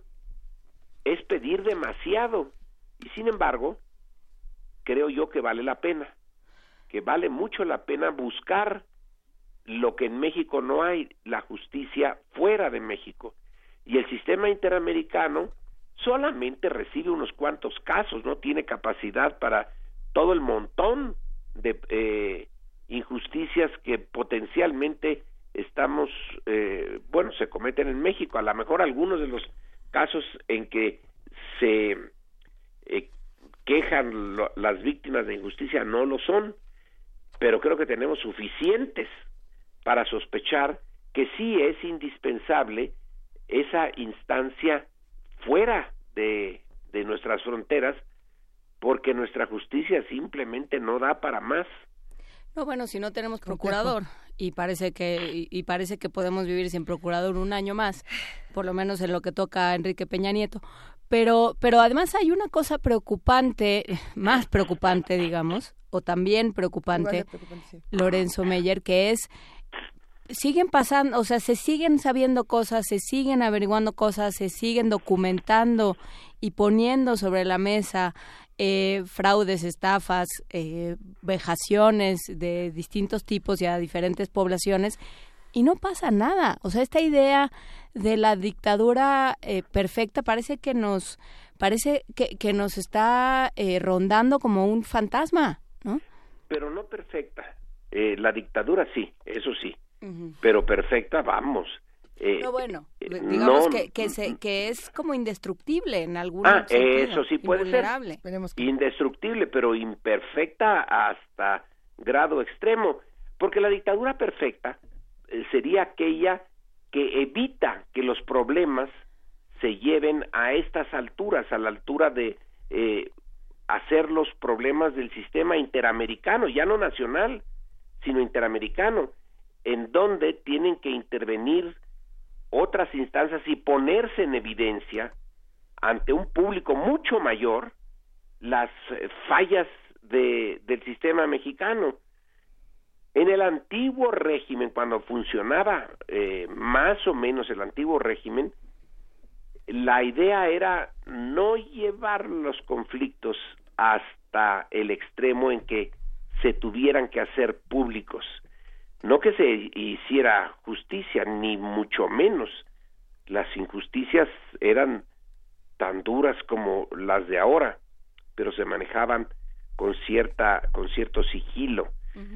La eh, situación ahora es que se ven por todos lados, hace agua eh, eh, por cualquier boquete, la nave de la no solo de la justicia sino de la política mexicana. Eh, el antiguo sistema ya no existe, pero el nuevo tampoco. Eh, estamos en un punto intermedio en donde el autoritarismo de viejo cuño, ese que se inicia eh, con la revolución, bueno, con cuando ya se asienta el polvo y el humo de la revolución, y que en los años 40, 50, eh, pues eh, era casi envidia de América Latina, porque aquí no pasaba nada, todo iba sobre ruedas y además la economía crecía al más del 6% anual promedio. Ahora, eh, en el nuevo, no hay democracia, no funcionan las instituciones, eh, pero tampoco la, eh, la forma antigua en donde eh, se podía controlar todo. Ahora no se controla, eh, no estamos en democracia, es un desastre. Y la violencia, que no existía en aquella época, eh, es pan nuestro de cada día hoy.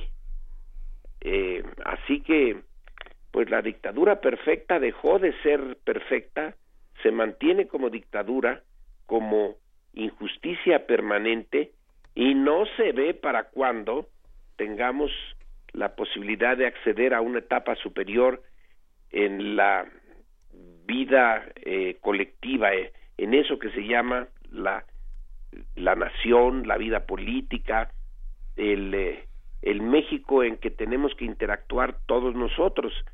A lo mejor en nuestra vida personal podemos llevarla más o menos, pero en la vida pública es una desgracia y se nos viene el año de 2018 donde los mismos que hicieron Atenco eh, van a intentar pues mantenerse en eh, las posiciones de poder pero eh, como digo cada vez esto hace agua de manera más obvia.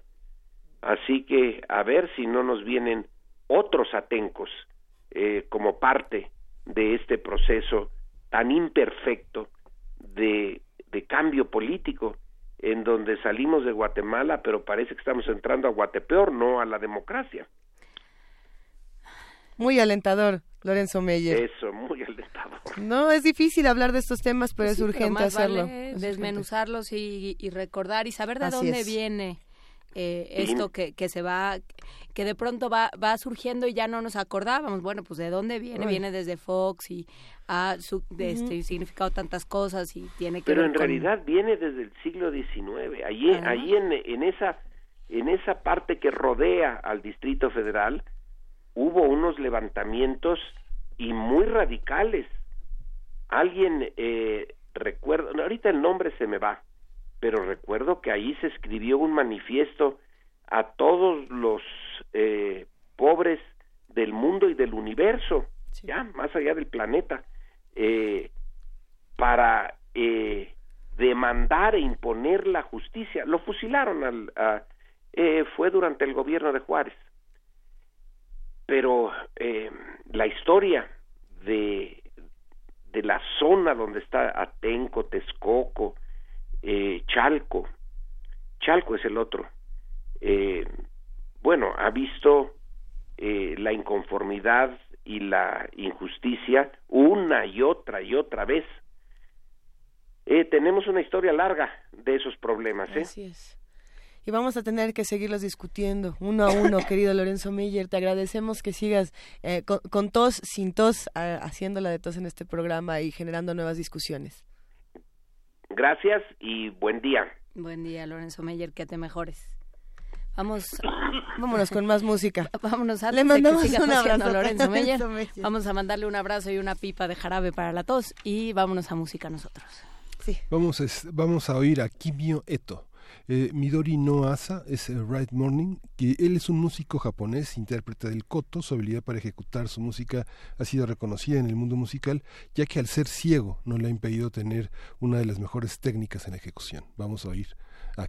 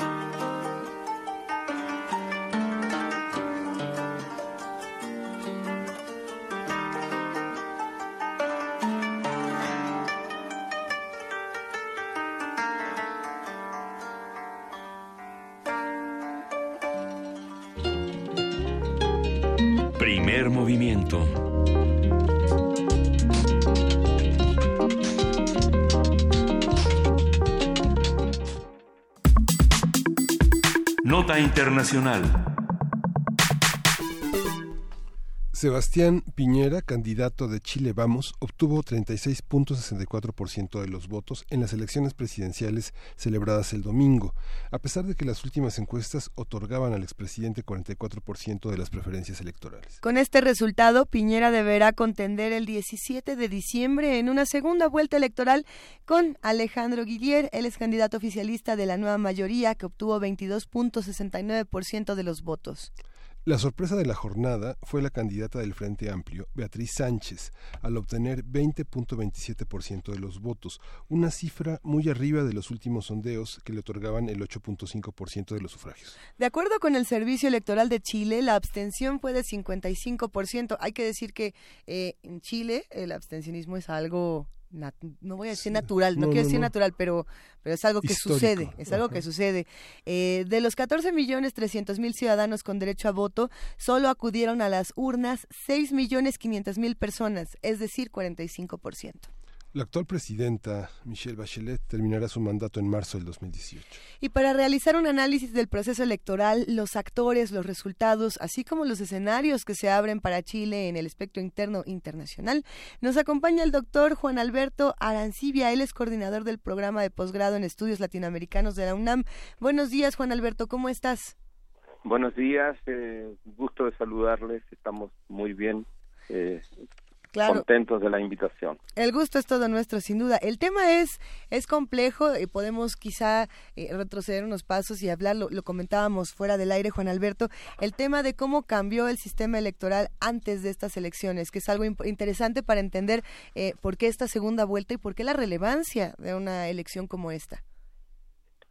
Bueno, el, el sistema cambió en el sentido de que eh, ahora había un sistema binominal para la elección, sobre todo de parlamentarios, lo cual le daba una sobrerepresentación a sectores eh, secundarios, digamos. Eh, esto ocurrió constantemente con los partidarios del el difunto dictador Pinochet.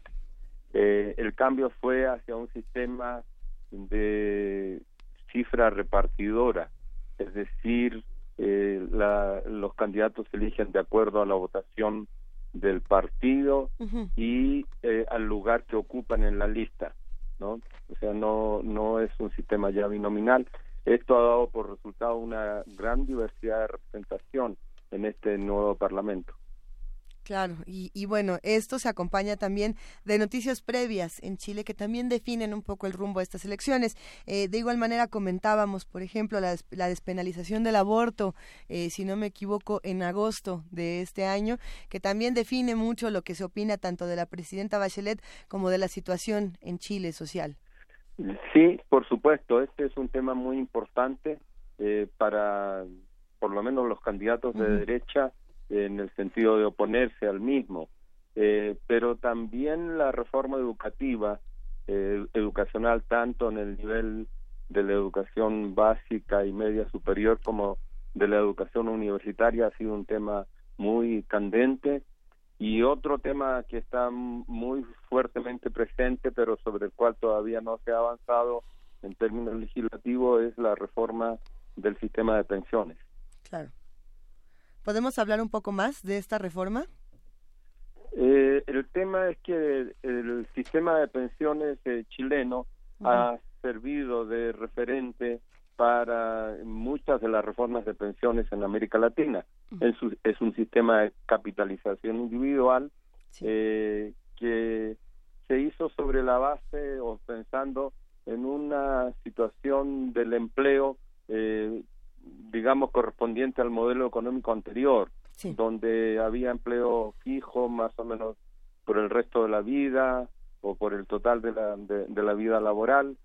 Y pues estamos en un sistema hoy día de empleo precario, donde se producen muchas interrupciones, donde cambian los salarios, etcétera, lo cual da por resultado un proceso de ahorro individual que al final de la vida laboral resulta totalmente insuficiente y pues el Estado ha tenido que entrar a complementar esto con pensiones de, de asistencia social, por decirlo de alguna manera. Claro. Entonces es un sistema eh, desde ese punto de vista que puede considerarse fracasado, muy eh, exitoso para los empresarios que utilizan los fondos de pensiones para los procesos de inversión y de ganancia empresarial. Ahora bien, eh, es interesante pensando en todo lo que está ocurriendo en Chile, en todo este, en todo este contexto, ¿qué ocurre con, con los candidatos? Por ejemplo, eh, con esta imagen, estas imágenes que circularon en Internet en los últimos días eh, del Piñerín, y, y algunos decían, este, este señor nunca se toma las cosas muy en serio, hablando de Sebastián Piñera y, y de este pequeño eh, títere, de este pequeño ser que carga y, y de cómo algunos dicen, bueno, es que eh, pareciera que previo a estas elecciones todo es, todo es como un juego, ¿será o no será? Bueno, eh, se le ha comparado un poco también eh, con, con Trump, Así por ser, es. digamos, eh, por ser una persona, pudiéramos decir, que no piensa demasiado en lo que dice, ¿verdad? Entonces, eh, sí te- tiene esa característica de improvisación y ocurrencias que, que lo hacen ser un candidato un poco, digamos, eh, que se presta para todo tipo de caricaturas. A ver, pero entonces tenemos por un lado a Sebastián Piñera, al, al Piñerín, por así decirlo, Sí. y del otro lado tenemos a Alejandro eh, Guillier. Eh, él fue, si no me equivoco, conductor de televisión. Así es, él fue presentador, presentador de televisión, actualmente senador, eh, no tiene mucha experiencia política, digamos, lo cual puede ser bueno o no. Eh, en- eh, se trata realmente de una de una persona, digamos, nueva en la política relativamente y con posiciones, podríamos decir, más de centro que, que de otra naturaleza. Y, y quizás es por eso que todos apuntan a, a esta mujer, a Beatriz Sánchez, como Que un candidato más periodista. interesante. Que Sí. también es Sí, por su- también periodista, periodista radial, eh, digamos, guardando todas las distancias, por favor. Sí. eh, yo diría cierto parecido con Carmen Aristegui. Sí, claro. Eh, eh, bueno, yo quisiera señalar eh, que a mí me parece que hay algunas cuestiones que hay que destacar en, en esta situación de Chile y que son importantes para la segunda vuelta que va a ocurrir el 17 de diciembre. Por favor. Eh, en primer lugar, el error de las encuestas, eh, que ya empieza a ser algo común y que más bien se puede considerar casi algo que se está haciendo a propósito porque de alguna manera influyen los resultados. Un tema que en El- México nos parece muy relevante porque tenemos Ah, una realidad muy similar. Por supuesto. El error de 12 puntos con la candidata esta del Frente Amplio es de lo más destacable. Lo mismo eh, el, el porcentaje de 8 puntos adicionales que se le atribuía a Sebastián Piñera. Entonces, estos errores eh, ya comienzan a ser muy sospechosos. Ese sería el, el primer eh, comentario. El segundo comentario sería la votación, en este caso también muy por debajo de lo esperado de Sebastián Piñera. Eh, como ustedes señal, señalaban, la irrupción del Frente Amplio, que es una posición, digamos, a la izquierda de- del actual gobierno de la presidenta Bachelet, que reúne a un conjunto de, de partidos y movimientos y yo diría eh, una derrota histórica para la democracia cristiana, que siempre había sido un partido muy importante en la política chilena y que ahora solo obtuvo 6% de los votos, o poquito menos de eso. Eh, y la otra cuestión que me parece importante es que, eh, digamos, teníamos una pol- polarización derecha-centro, centro, por decirlo así, y ahora tenemos una candidata con una votación muy importante hacia la izquierda y un candidato importante pinochetista directamente eh, con alrededor del 8% de los votos No, bueno. que van a ser directamente votos para Piñera. Entonces yo señalaría como importante esta especie de polarización o de regreso a las posiciones de un lado muy conservadoras y de otro lado a una izquierda, podríamos decir, renovada en el caso de Chile. Eh, creo que será interesante ver lo que sucede el 17 de diciembre, pero, pero vale la pena detenerse en este tema eh, que, que mencionaba de pasada Juan Alberto, doctor Arancibia, Juan Alberto Arancibia, que es eh, que no son personajes emanados de la política, no son personas estos tres candidatos, de estos tres candidatos, ninguno viene con una, con una preparación política, con un, eh, eh, con un historial de puestos de elección popular, con una con un digamos un historial de por quién han votado, cuáles son sus causas, qué es lo que les importa, ¿no? O sea, una cosa es que uno los conozca como figuras públicas y otra que sepa cómo se van a pronunciar y cómo se van a conducir y con quién se van a conducir una vez que estén en política. ¿Esto qué dice eh, del legado de, de Bachelet y de los eh, y de los políticos que han venido antes de ellos? Yo diría que, em, bueno, en el caso de Piñera sí se trata de un personaje con experiencia política, y ya fue presidente del país, digamos.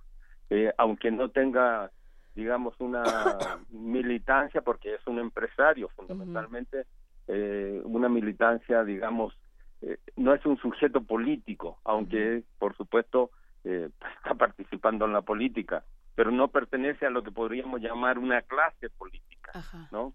Es el, uno de los empresarios más ricos de Chile, dueño de LAN Chile, hoy día asociada con, con TAM de Brasil, siendo la empresa más importante de aviación de América Latina. Se tiene alrededor de una fortuna de unos tres mil millones de dólares, más o menos que, bueno, comparado con, con los nuestros eh, aquí en México no es mucho, pero, pero para Chile es muy importante. Hay Y muchos- los, sí, perdón, perdón. Sí, sí. Y los otros dos sí son eh, gente, digamos, nueva en la política. Eh, un poquito menos eh, porque él ya es senador de la República. En cambio, Beatriz Sánchez sí no ha tenido una participación directa en política partidaria, digamos.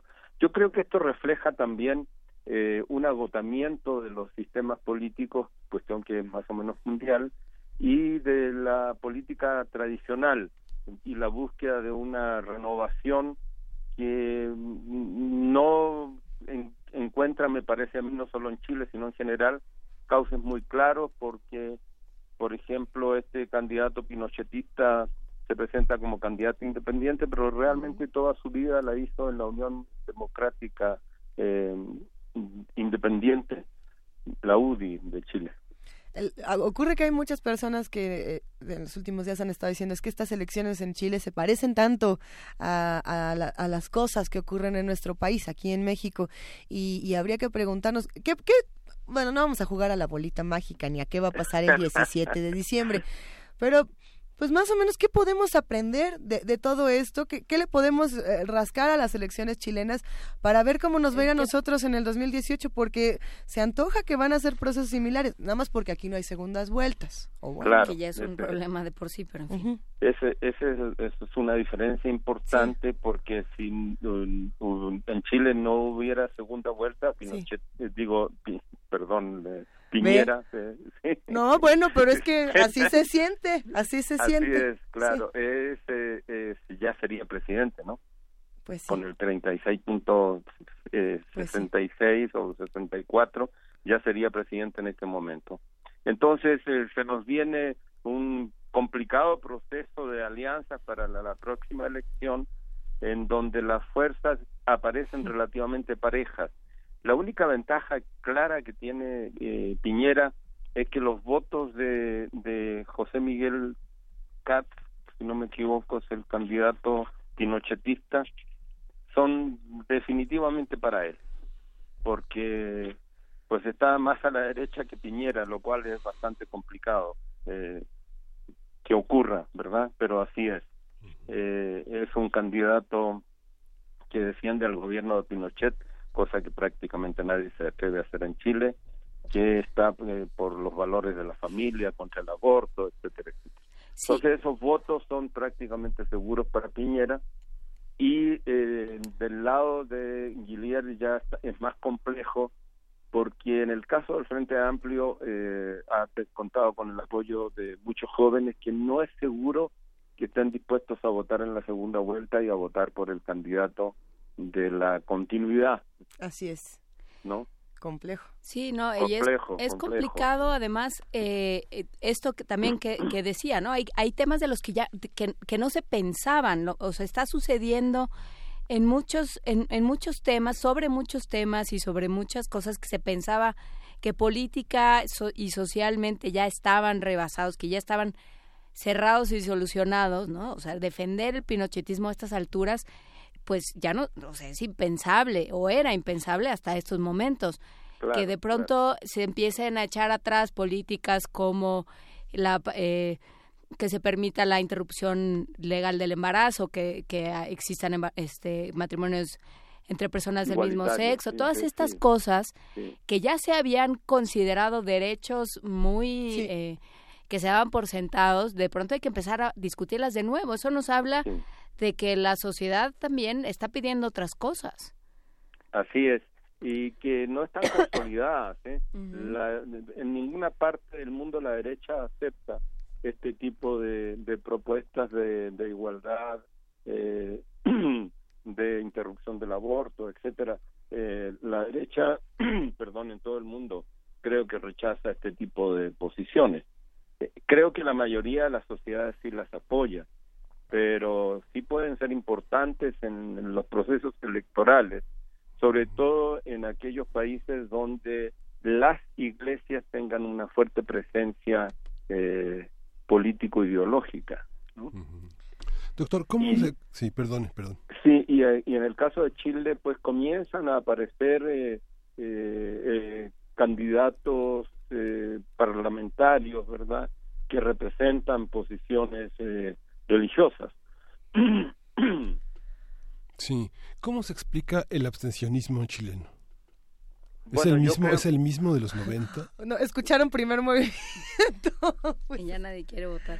¿Qué cosa? ¿Qué Eh, pasa ahí? Sí. Eh, no, bueno, en la elección de, de 2013, ¿verdad? Que es la anterior, el, el porcentaje de votación así, había sido leve- levemente más alto, pero realmente eh, no hay desde hace un rato una participación muy importante. 46.6% fue ahora, más o menos, y 49 en la elección de 2013, es decir, eh, votó menos porcentaje del padrón electoral que, que en 2013. Y Yo creo que es, es el agotamiento de los sistemas políticos lo que está llevando a esto. Y la solución de los candidatos independientes no está resolviendo el problema porque la mayoría, ¿no? en todos los países, no son realmente independientes, vienen eh, de militancias largas en partidos, comillas, históricos o tradicionales. Se parece, Entonces, se creo- parece creo- tanto. Sí. se parece mucho. Creo que creo que, que eh, este es un problema también general, ¿verdad? O mundial. Eh, la falta de solución eh, abre las posibilidades de que eh, posiciones de derecha avancen, pero también que posiciones más a la izquierda puedan avanzar. Juan Alberto, ¿te parece bien si platicamos pronto para seguir Como por ahí del 18 de diciembre. Más o menos. claro que sí, con mucho gusto. Excelente. Aunque sean vacaciones, tómenos la llamada. Aunque sea, no, no importa, claro que sí. Muchas Sí. gracias. Estos temas justamente son los que no descansan. Mil gracias a Juan Alberto, que bueno, ustedes saben, el doctor Juan Alberto Arancibia es coordinador del programa de posgrado en estudios latinoamericanos de la UNAM eh, y nos ha deleitado con un panorama escalofriante tan parecido al que nos espera y por eso hay que estudiar todos estos asuntos. Eh, gracias Juan Alberto y nos vamos con música. Nos vamos a escuchar a Ana Con la canción Vengo. Ella es Anita cantante, Anita Tijoux. Ella es cantante, arreglista, compositora de rap chilena. Obtuvo reconocimientos en América Latina como la rapera femenina del grupo de hip hop Maquisa durante finales de los años 90. A mí me gustaba la, la de la doctrina del shock. Creo que cada vez que decimos Ana Tijoux yo empiezo y la doctrina del shock. Pero eso lo dejamos para el rato que hablemos de Chomsky. Órale. Pues vengo. Hijo.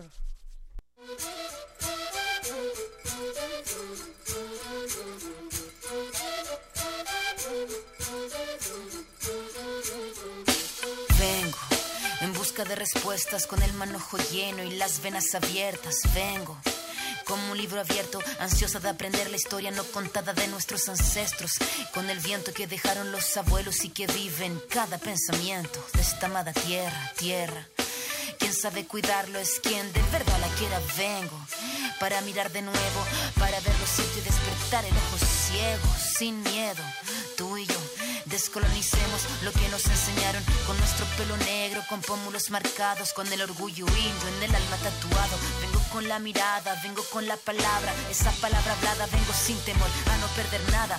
Vengo como el niño que busca de su morada, la entrada al origen, la vuelta de su cruzada. Vengo a buscar la historia silenciada, la historia de una tierra saqueada.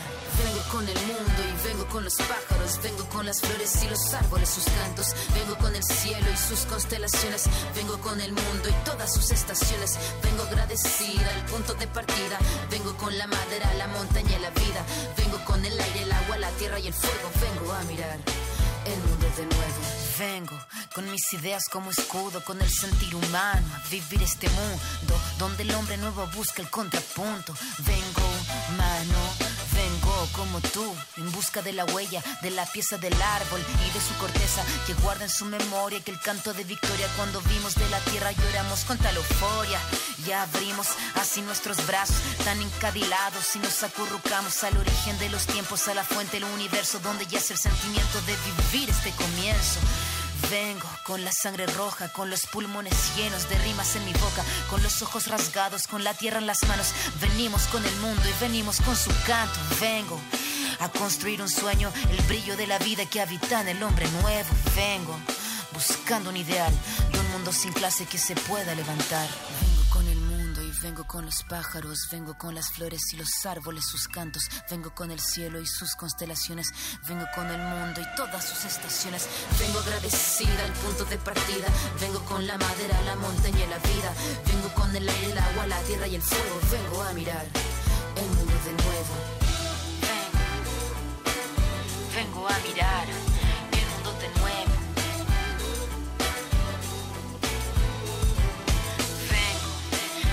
de respuestas con el manojo lleno y las venas abiertas. Vengo. Vengo buscando un ideal de un mundo sin clase que se pueda levantar. Vengo con nuestro pelo negro, con pómulos marcados, con el orgullo indio en el alma tatuado. Vengo. Primer movimiento. Hacemos comunidad.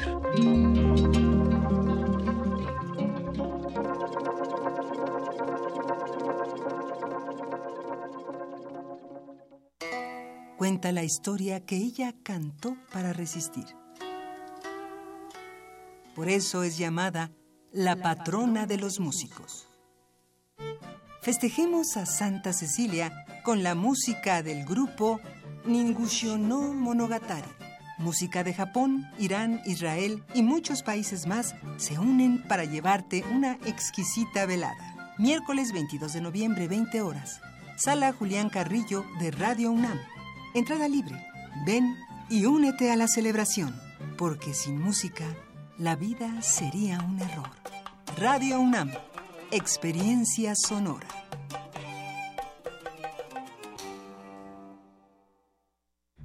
Ballets de todos los tiempos. Música medieval, barroca, moderna. Los sonidos que hacen mover al cuerpo en un solo programa. Diáspora de la danza. Lunes a viernes a las 6.40 de la mañana y su retransmisión a las 3 de la tarde. Por el 96.1 de FM. Radio UNAM.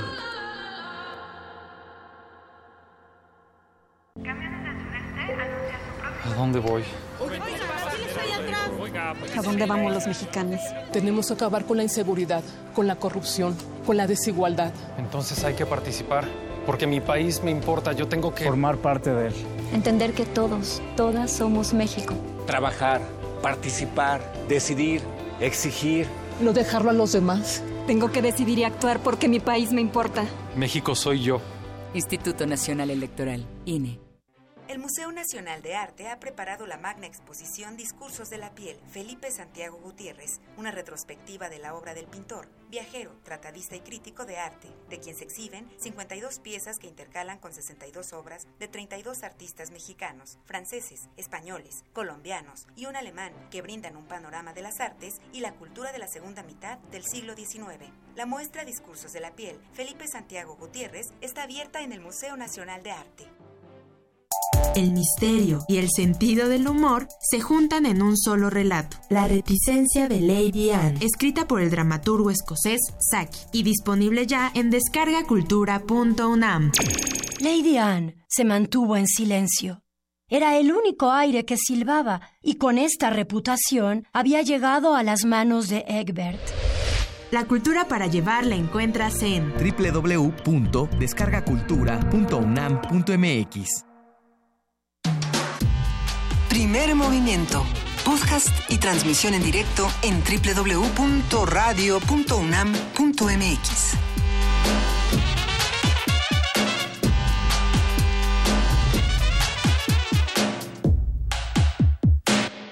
De la mañana con tres minutos. Seguimos aquí en primer movimiento por Radio UNAM 96.1 FM, 860 de AM y nuestras diversas plataformas.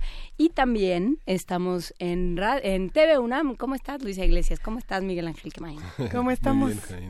Aquí mm, listos para seguir discutiendo todas las noticias en el canal 120 y en el 20 de TV Abierta, aquí en TV UNAM, en Radio UNAM. Hay muchos comentarios en redes sociales, sobre todo de lo que platicaba con nosotros Lorenzo Meyer en la hora anterior. ¿Cómo se nota que uno viene corriendo?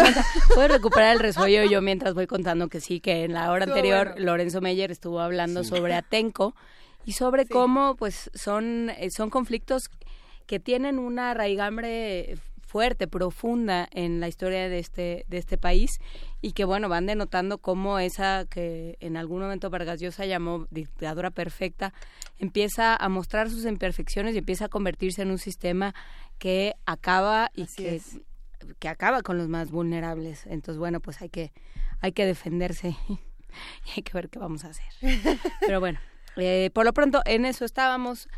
Eh, pasamos también por Chile y las elecciones, pero ahora vamos a otros derroteros. Lo de Chile está re bueno. Ya, ya ahorita nos vamos a otras cosas, pero eh, estudiemos las elecciones en todo el mundo. Cada una tiene algo interesante que contarnos. Y se no, no digo que todas las elecciones se parecen, de hecho hay muchas que son completamente...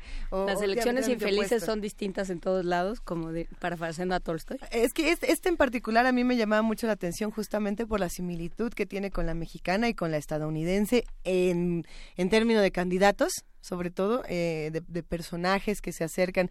Insisto, este, este sujeto eh, que creo que nos ha dado muchísimo que discutir, estoy tratando de recordar cómo, cómo se llamaba su títere. Se me acaba de ir el nombre del titerito. De este, El piñerín. El piñerín. Eh, se parece tanto, por ejemplo, a lo que habíamos discutido en Guatemala se parece a lo que habíamos discutido en Estados Unidos. Eh, se parece a lo que debimos haber discutido si hubiera programa antes de. Se parece porque queremos queremos encontrar similitudes, se parece porque hay verdaderas similitudes, habrá que. Se parece porque son candidatos poco preparados que mantienen discursos de ultraderecha y que se ganan la simpatía de las personas a través de del chiste, como es el caso de Donald Trump o como es el caso de Jimmy Morales, por ejemplo, en y algunos. Las, y las encuestas, Luisa. Así es. La falla de las encuestas. ¿Qué tal con eso? Sí. ¿Quién, hace las encuestas? Es que a mayor politización, a mayor nivel de la ciudadanía, a mayor complejidad de sus problemáticas, las, la, perfección de las encuestas tiene que ser mayor. Y no es negocio, si es mayor. Ah, Como lo hemos visto con Francisco Rodríguez, las encuestas del INEGI, si pensamos las encuestas de, la, de, los, de los centros de población en México han crecido, se han, han sido más complejas, han evolucionado, porque la exigencia de responder a las exigencias de género, de la infancia, de la vejez implican mayor conocimiento. Y estas encuestas políticas, pues solo son un negocio, ¿no? Hay que hacer una encuesta en Twitter que sea, ¿todas las encuestas son malas? Pregunta. ¿Usted cree que todas las encuestas son, malas? ¿Usted cree que todas las encuestas mienten, como en el, en el acertijo? Hacemos una encuesta en Twitter, Vania Nuche. Pero eso es una encuesta. Pues sí, por eso en esta encuesta. Pero esta encuesta tiene que decir, ¿qué? Ah. pues es que, o sea, si haces una encuesta para preguntar si valen las encuestas. Vámonos a poesía necesaria. ¿Quiere usted poesía necesaria? Sí, ¿no? A ver. Primer movimiento.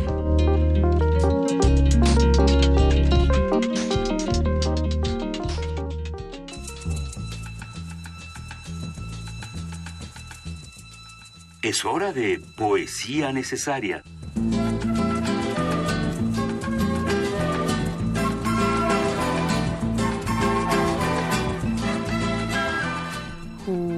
Inés de esa, es tu turno de poesía necesaria. Es mi, turno de poesía necesaria, le decía a Miguel Ángel que no es mía, sino de un poeta bosnio de un nombre más o menos impronunciable, Iset Sarailik, y hasta ahí me voy a quedar porque no, no voy a lograr más.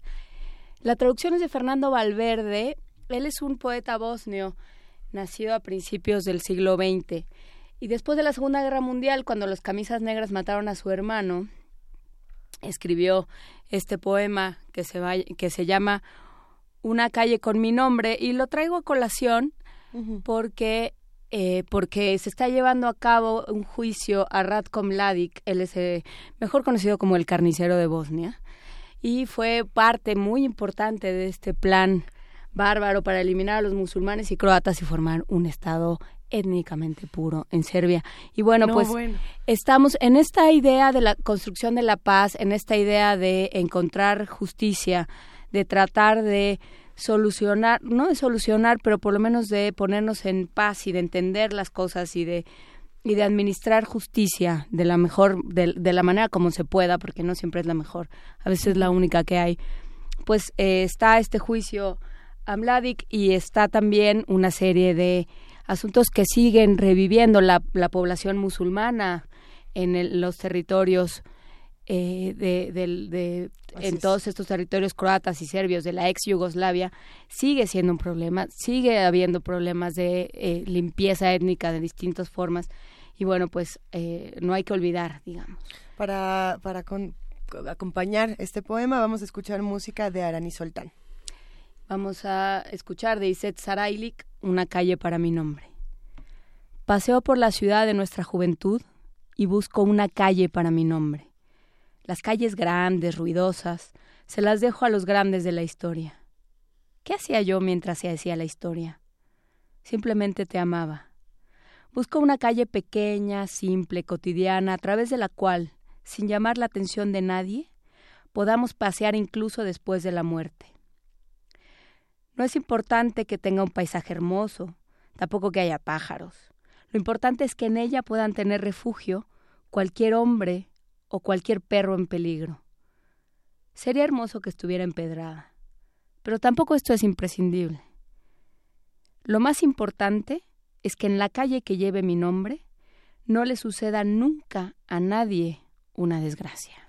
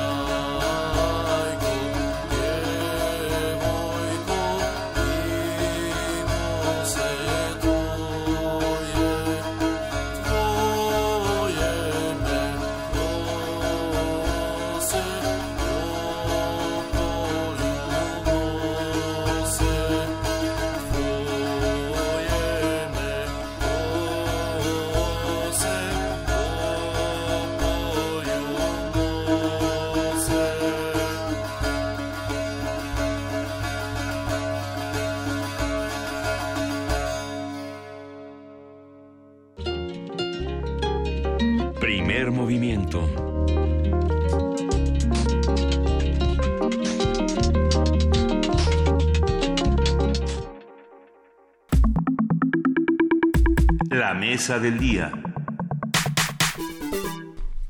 Civilización, dice la definición, es el conjunto de costumbres, ideas, creencias, cultura y conocimientos científicos y técnicos que caracterizan a un grupo humano en un momento de su evolución. Con el fin de reflexionar sobre algunos cambios drásticos en las sociedades contemporáneas que afectan a países como México, la Universidad Nacional Autónoma de México y la Universidad de Guadalajara realizan de manera conjunta el coloquio internacional Los acosos a la civilización de muro a muro.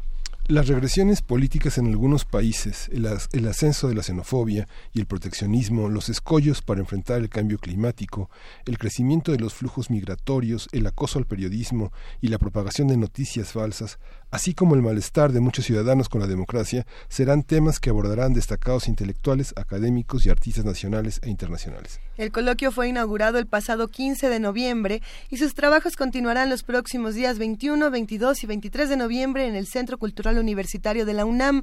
De igual manera, los días 25, 26 y 27 de noviembre, no se preocupen si no apuntaron las fechas en este momento porque lo vamos a estar diciendo toda la conversación.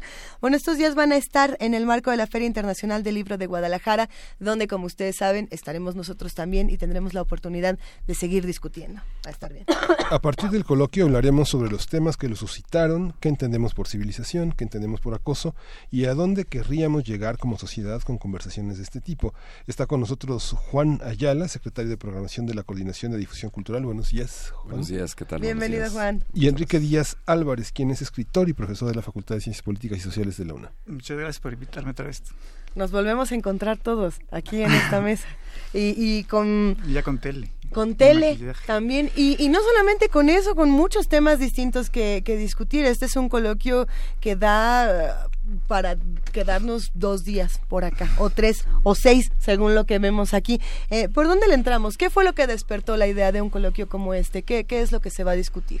Bueno, básicamente es una iniciativa eh, de la Coordinación de Difusión Cultural eh, en la que eh, sobre el- en el camino se pretendía discutir cuál es la circunstancia de la cultura, el arte ante estas emergencias, digamos, conservadoras en distintas partes del mundo, particularmente Claro. con la llegada de la, la presidencia de Estados Unidos de Donald Trump. Y en el camino, eh, pues eh, encontramos muchas otras iniciativas semejantes, afines. Una de ellas, eh, un, coloquio que estaba organizando la Secretaría General de la Universidad, en donde se pretendía abordar eh, el mismo fenómeno desde perspectiva eh, o perspectivas económicas, políticas, sociales. Eh, también en ese mismo eh, tránsito encontramos a la Universidad de Guadalajara con una iniciativa semejante, cu- cubriendo un espectro muy amplio temático. Y en algún momento nos reunió el rector de la universidad a todos los interesados y dijo, bueno, pues ¿por qué no hacemos algo conjunto? Y justamente en esa, en esa petición es en donde nos encontramos con los distintos eh, eh, eh, organismos institucionales que teníamos la misma intención, discutimos eh, justamente las temáticas que, que sorprendentemente eran muy afines, eran prácticamente los mismos temas los que se estaban planteando, quizá desde enfoques distintos, pe- pero con una coincidencia de panelistas también sorprendente. Entonces, bueno, pues después de una serie de mesas de coordinación, eh, hicimos un programa conjunto eh, y determinamos institucionalmente llamarle los acosos a la civilización, que era el nombre eh, propuesto originalmente por la Secretaría General. Hay una parte en, en este coloquio que creo que, que, que, digamos, no sé qué tanto, que no sé qué tan bilateral es o qué, qué tan es un, qué tanto es unilateral. Digamos, el, el ¿Cómo, triunfo, hemos discutido mucho aquí que el triunfo de Donald Trump, como el de, como el de Jimmy Morales, como el, o sea, todo esto que hemos estado discutiendo, pasa por un hartazgo de la política y pasa por un desdén y una falta de eh, de voluntad para la inclusión de un gran grupo de aquello que se llama la civilización o los defensores de la civilización. ¿Cómo, cómo interpretar el diálogo? ¿Cómo incorporar a todos? O sea, porque, porque Donald Trump no es más que un reflejo de un montón de personas que dice ya estoy harto de que no me Ya no escuches. ya estoy harto de que me digas que todo lo que yo pienso está mal. Por más que hayamos construido un esquema de derechos humanos, de idea de, de la civilización, de la otra edad, de la... Eh, de lo que implica la soberanía que deje fuera a estas personas. Entonces, bueno, ¿qué pasa hasta dónde nos, nos estamos pertrechando más dentro de nuestro muro como intelectuales, con todas las comillas del caso, y hasta dónde estamos abriendo el espacio para los diálogos. Enrique Díaz Álvarez. Pues Contéstame esto rapidísimo, supongo que es muy fácil. En dos minutos. no, un poco a partir de esto, como, como contó Juan, este, nace de una coincidencia, ¿no? Y decía Borges que toda coincidencia es una cita. Entonces, pues la idea fue hacer un frente común para pensar lo que nos está cayendo encima, pues, ¿no? Que no es poca cosa. O sea, surgió efectivamente por, al principio por la cuestión de la presidencia de, de Donald Trump, que ahora cumple un año. Pero bueno, la necesidad es primero como hacer un diagnóstico, reflexionar críticamente y debatir sobre una serie de lo que llamamos acosos, ¿no? Una serie de amenazas que, que son las que estamos viendo que se ciernen sobre nosotros, que es lo que comentaban ya en la introducción, ¿no? Es el ascenso de la xenofobia y del racismo, el, la desigualdad brutal y los excesos de un modelo neoliberal que está en crisis, por no decir que está caduco y que seguimos padeciendo sus excesos. Cierto. El negacionismo científico, ¿no? O sea, el coloquio empezó de una forma inmejorable el 15, el, miércoles pasado, que donde la sala danesa nos quedó pequeña para escuchar un verdadero Dream Team de para, para, hablar sobre las consecuencias ambientales y sociales del cambio climático, ¿no? Estuvo gente como Mario Molina, como Dan Schrag, como Alicia Bárcenas, como nuestro gran y querido eh, por toda la comunidad eh, universitaria Noam Chomsky, ¿no? Y, y, la sala se quedó pequeña, la sala NESA se quedó pequeña y, y al final de cuentas es la protagonista la palabra, ¿no? O sea, eh, justamente para qué, para reflexionar no sobre Trump, eso coincido totalmente contigo, Juana, porque Trump es un síntoma, pues es un síntoma de una enfermedad mucho más grande. No da miedo Trump, da miedo a todos los que votaron por él. Eh, y, justamente en eso es, digamos, ese es el Brexit, son los partidos fascistas en Austria, es Le Pen, es toda esta eh, olas conservadoras que están por todos lados y que son una afrenta hacia, hacia eso que llamamos civilización, ¿no? Y, y que podemos Pero ¿qué hacemos con todos esos que no quieren a Chomsky? Con todos esos que dicen, a mí ese señor no me dice nada, y, y ese señor solo va en contra de lo que yo creo. Ah, y arriba, y arriba, y arriba las locomotoras de carbón. No lo estoy diciendo yo, pues, y supongo que Chomsky no me va a hablar porque supongo que Chomsky tiene otras cosas que hacer que hoy el primer movimiento. Pues, pero, este, pero eso, o sea, ¿qué hacemos con con todos pues invitarlos a que vayan y, y, escuchen las evidencias, ¿no? Pues, o sea, este, al final de cuentas, ah, yo el papel que veo a mí, lo que me da mucho gusto, más allá de que sean dos las dos grandes universidades públicas de, de nuestro país, y, y, que haya habido pues muchas instancias internas que hayan propuesto invitados y ya después los fuimos organizando en un mapa este temático que luego si quieren vemos. Eh, la cuestión es esta, al final de cuentas la universidad pública para mí, que soy profesor y que, y que, y que, bueno, estoy en UNAM, es justamente la capacidad de cultivar el pensamiento crítico. Entonces, pues esto, la cuestión del coloquio tiene que ver con la conversación, es, debatir y, enfrentar justamente estas cuestiones que, que, nos amenazan. O sea, al final de cuentas, eh, la idea es esto, defender, entre otras cosas, la libertad de expresión, el derecho a la información, y lo que hay es esto, ¿no? O sea, eh, ante el negacionismo, pues la evidencia, ¿no? ¿Cómo, ¿Cómo se fueron formando estas mesas? ¿Cómo fueron discutiendo todos los temas por aquí? Hay unas que se antojan muchísimo. Ah, para, por ejemplo, el jueves 23 tenemos el acoso al periodismo y entre los invitados, por supuesto, está Abel Hernández, que ha dado muchísimo que hablar sobre este tema. Y bueno, eh, en fin, eh, es que echarle un ojo a este programa es... es eh, de verdad, hasta en algunos casos ponerse buenas y en otros ponerse muy malas. Eh, ¿cómo, ¿Cómo fue esta discusión? bueno, pues básicamente eh, fue una serie de propuestas que se, se, se, decantaron, digamos, a lo largo de estos... Eh, esta integración institucional. Eh, evidentemente, bueno, pues hay muchos personajes que se invitaron, que estaban en la mesa, algunos no pudieron, etcétera, lo normal de cualquier evento de esta naturaleza.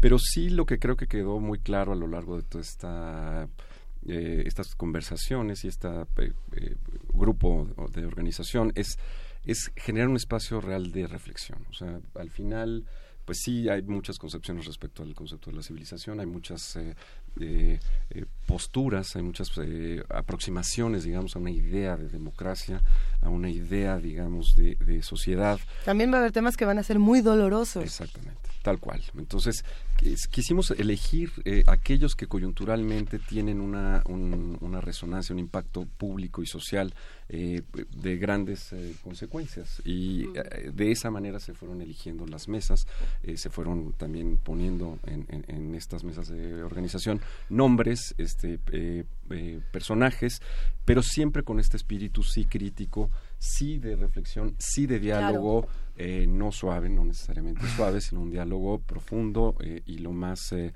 eh, acucioso posible, ¿no? Y es darse la oportunidad de abordar estos grandes temas sin la pretensión de agotarlos, pero sí ponerlos en la mesa, en la discusión pública, desde la universidad o desde las universidades. ¿Cómo eligieron los temas de los conversatorios y las mesas? ¿Cómo, cómo, cómo están organizadas las mesas y los conservatorios? ¿Quién habla?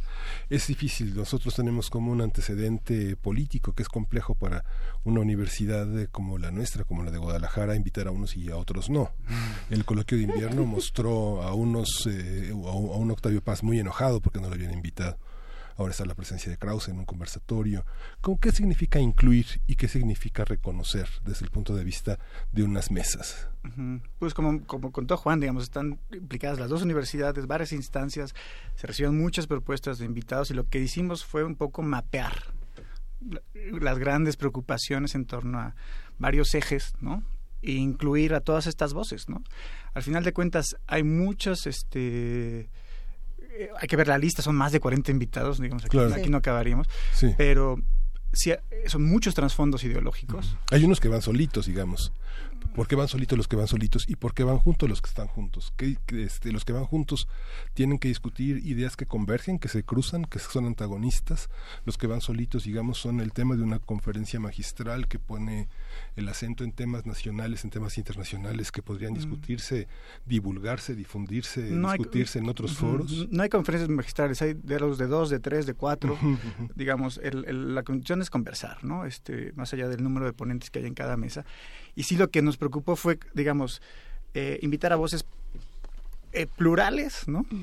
Y lúcidas, ¿no? Son, o sea, si algo converge en todos estos trasfondos ideológicos que van a estar en, en- en las mesas, este, es gente que ante esta lo que tienen en común es que ante estas amenazas, ante estos acosos que, que mencionamos, sí se han manifestado claramente, ¿no? En contra de la xenofobia, en contra del racismo, en contra del negacionismo, en contra de la desigualdad. Eh, digamos, esto tienen en común. Y la otra cuestión es que son mesas multidisciplinarias. Todas las mesas convergen este, gente de diversas disciplinas, porque, por ejemplo, el cambio climático la migración son fenómenos que hoy en día ya no se pueden abordar desde la perspectiva de una sola óptica disciplinaria. ¿No?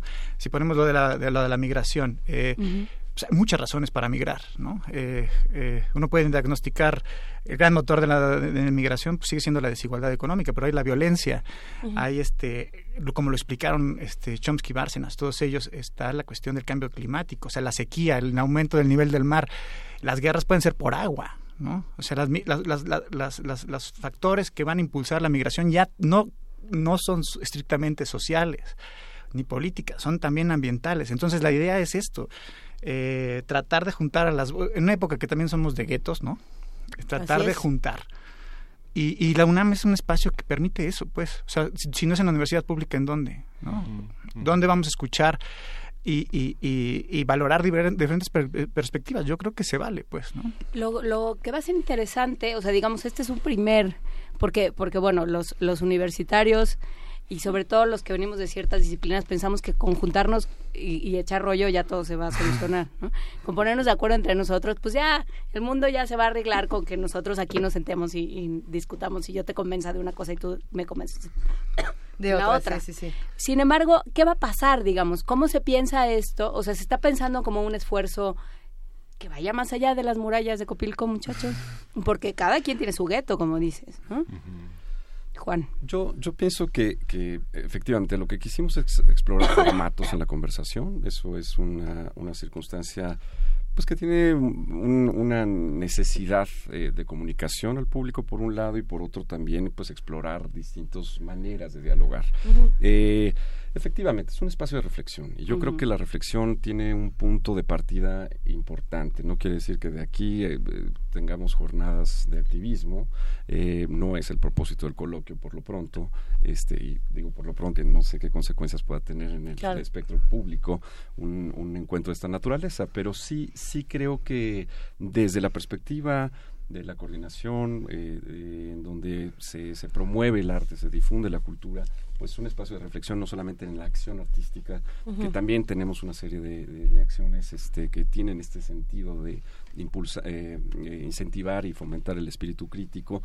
Eh, bueno, hacía falta un espacio de reflexión. Entonces, no se trata de amurallarnos a a, a- a, eh, disertar sobre ideas que Claro. no tengan ningún impacto, pero eh, pues al abrirlo en un sentido eh, eh, a medios, por un lado, en esta pluralidad, digamos, de voces, en esta pluralidad de formatos, pues bueno, pretendemos poner los temas en la mesa y a partir de eso, eh, pues ser consecuentes, digamos, con actividades de seguimiento. Eh, seguramente no será la primera vez que hagamos un, coloquio de esta naturaleza. Tendremos algunas eh, conclusiones interesantes. Nuestra intención es generar una especie de declaratoria o un- una, una suerte de conclusiones del coloquio conjuntamente con las otras instituciones que participan.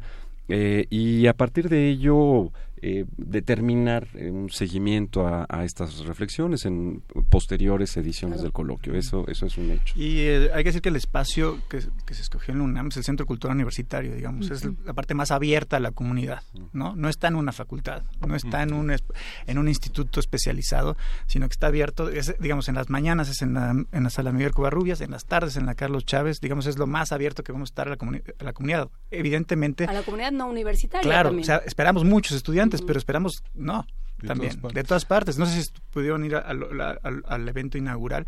Había gente de, de todas las edades y de todos los espectros, pues, este, y eso se trata. ¿no? Muchos de los participantes tienen muchos lectores. ¿No? Es, una, es una parte interesante.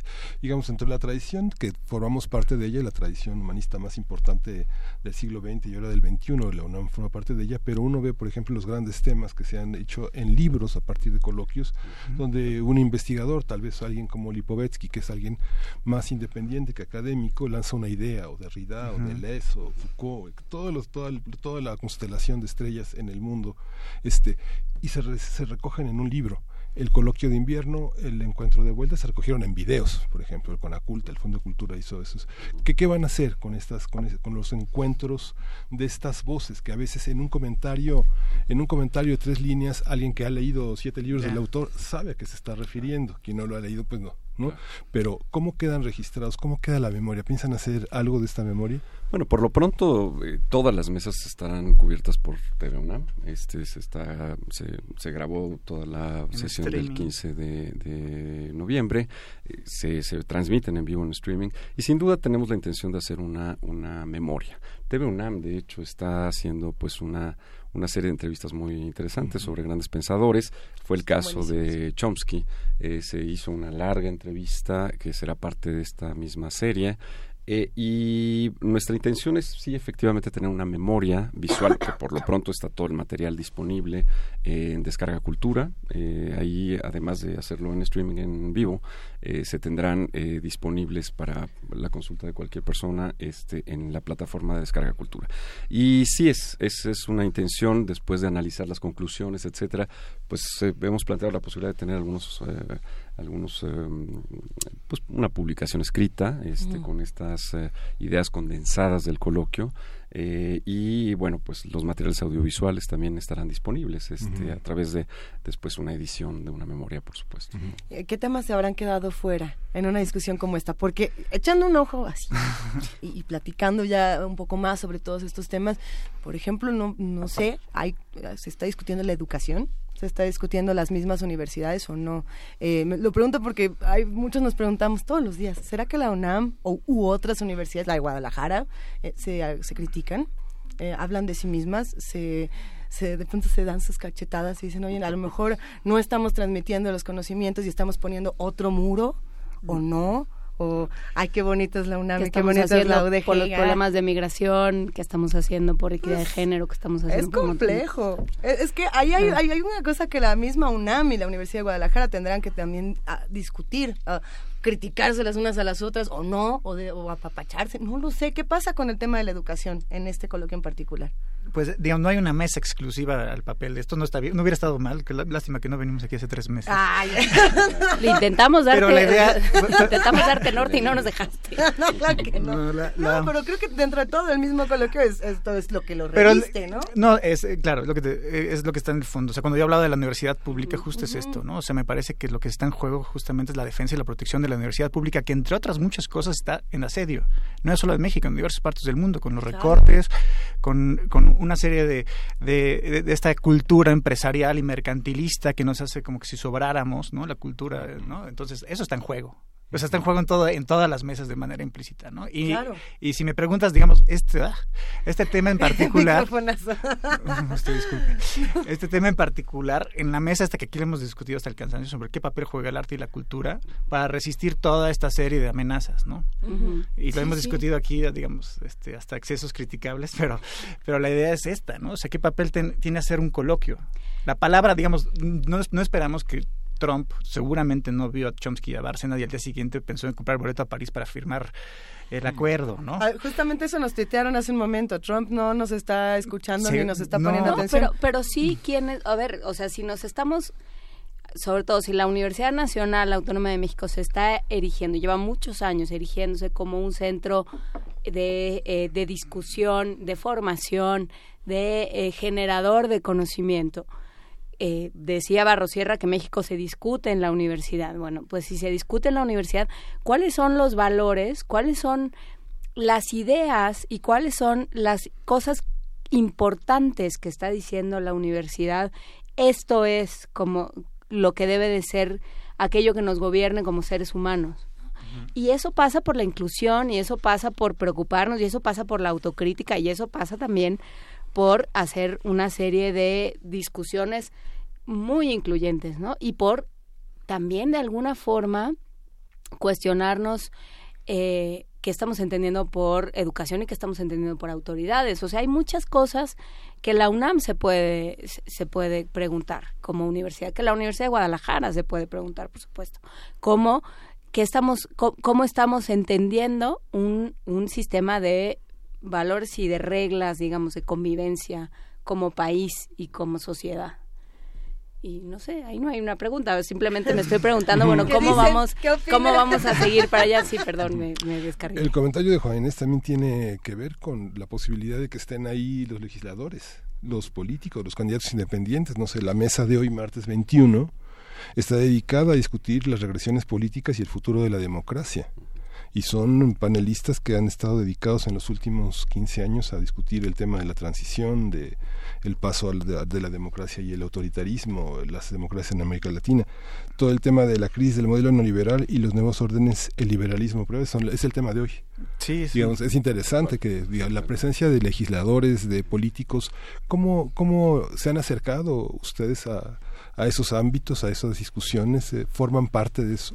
En realidad, mm, de, de manera eh, específica para el coloquio no fue No. así. Es, eh, sí creo que la- atendiendo un poco tu reflexión, Juan Inés, me ¿Eso parece, no, me, parece, me parece muy interesante. Yo creo que la universidad en todo momento, en las aulas, en los institutos, se discuten estos temas. Yo creo que hay un ejercicio autocrítico muy importante que efectivamente no tiene quizá estos reflectores, no tiene los medios este, en estas aulas, pero estoy seguro que es un ejercicio cotidiano en la universidad. Eh, estoy seguro que en las aulas de la universidad hay un cuestionamiento no solamente hacia la propia institución, sino a la a institución eh, de educación pública en general, ¿no? Y eso seguramente le toca a la UDG también. Eh, es, es difícil en un espacio tan acotado como este, eh, pues agotar los temas y creo que al final, pues, eh, una Claro. labor de cu- curaduría o selección de contenidos, pues es eso, es descartar este, con eh, con la intención de poner en la mesa aquellos puntos que son significativos y que pueden derivar en otro tipo de reflexiones, en otro tipo de, de ejercicios críticos.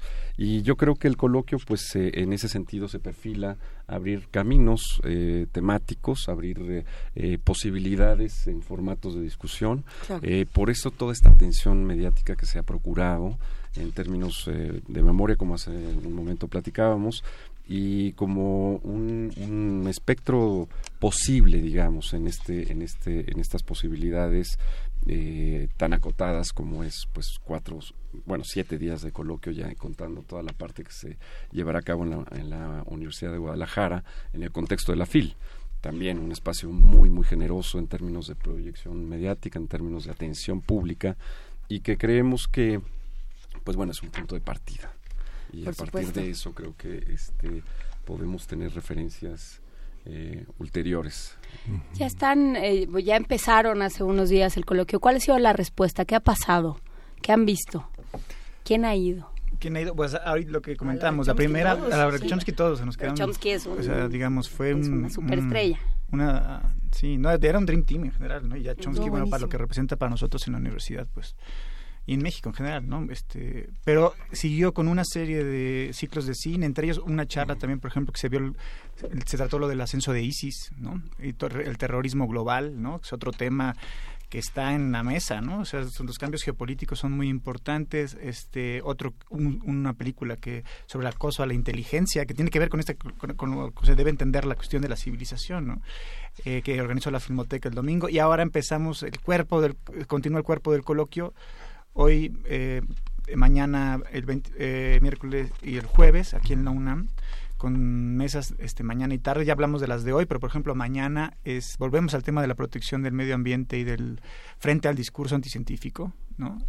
Eh, en la tarde se hablará el tema del muro y de la, de la migración.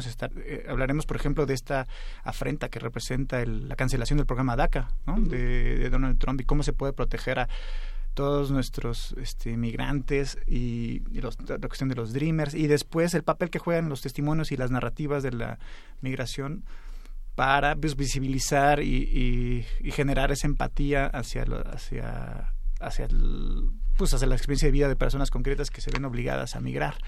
El viernes hay una mesa que a mí también es de las que este, me provoca mucha es de que te gustan, a ver. sí, no, me gusta todo, ya sabes. Pero, pero la, pero es, por ejemplo, el acoso al periodismo.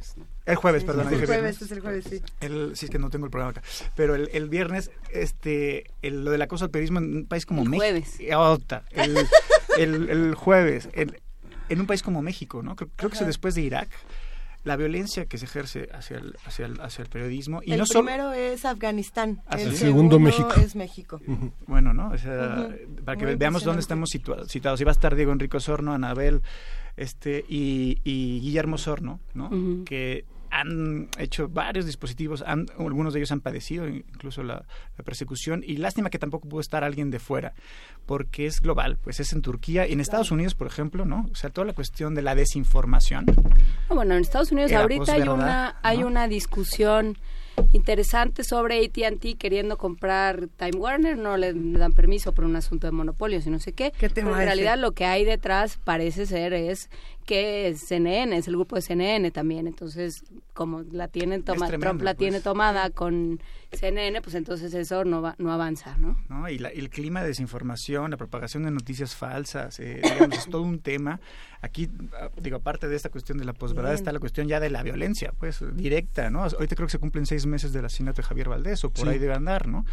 Y en la tarde después este otra mesa que es de arte y cultura como formas de resistencia que estará Federico Navarrete, que es un experto, eh, un investigador a mí me parece muy potente sobre como lo yo el primer movimiento ¿no? que dice que no, que nuestro problema es de clasismo ¿Ah, sí? Sí. Bueno, pero bueno, es, hay que escuchar a Navarrete, hay que escuchar a Berisa Berestegoitia para el sexismo, ¿no? Que es otra de las cuestiones.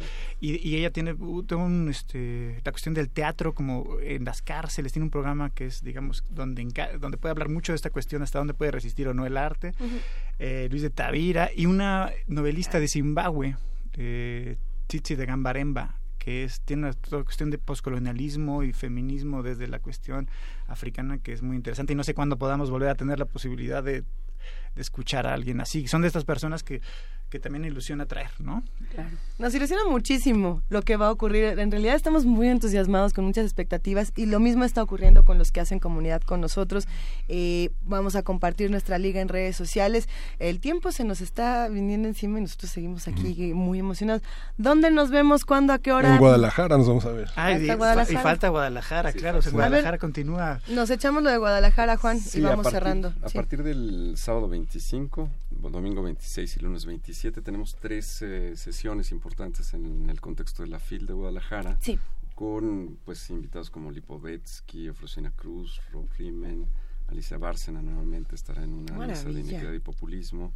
Este, eh, intercambios culturales, también hay como una selección temática un poco más genérica. Nosotros eh, fuimos en la medida de lo posible un poco más específicos Ajá. con más mesas, pero digamos el formato en Guadalajara es un poco más, eh, más amplio en términos conceptuales. Eh, estará Patrick Charpenel, Néstor García Canclini, eh, y bueno, son tres días en una jornada también muy diversa, eh, en la que el lunes 27 justamente eh, Raúl Padilla y Jorge Volpi darán las conclusiones del coloquio. Qué diferente, qué diferente va a ser eh, lo que ocurra en Ciudad Universitaria, lo que ocurra en la FIL de Guadalajara, donde los públicos son, muy distintos. La FIL de Guadalajara está llena de jóvenes correlones, gritones, entusiastas, lectores, eh, apasionados, y yo creo que también ellos podrán aportar grandes reflexiones a, a todo lo que ocurra, ¿no? No solamente esta parte académica que es fundamental, sino esta otra parte que es eh, los que van entendiendo qué es esto de la academia y dicen, pues esto no me suena, aquí en mi escuela, ¿y qué? Y a ver, ¿y qué, me- y qué me vas a decir tú? eh, que eres más grande a lo mejor o, o que, o que piensas de esta otra manera. ¿Cómo vamos a convivir nuestras, nuestras visiones? ¡Ay! Va a estar bueno. Les agradecemos muchísimo No, que hayan estado con nosotros esta mañana. Ellos son Juan Ayala y Enrique Díaz Álvarez y nos vamos a estar viendo pronto. Eh, gracias. Nos vemos en No, el gracias a colegio. ustedes otra vez. Hasta mañana. Yo salgo y bueno, vamos a, una- despedir. Yo tengo que salir corriendo a una Sí. misión importantísima en la, en la Sí, coordinación de de difusión planeación además. ¿A dónde vas, Juana Inés? No te vayas, A Juana planear, Inés. a planear lo que sigue. Ya te vas como con los Juan buitres. Ayala y con Enrique Díaz Álvarez. Se van a ir ahorita. Voy a Sí. planear como los buitres. Vámonos. Bueno, pues muchísimas gracias a todos los que estamos por acá y nos despedimos con música de Rasputina. Vamos a escuchar eh, esta banda que, que además usa chelos, violines, es una maravilla. A ver si la conocen o no. Secret Message se llama.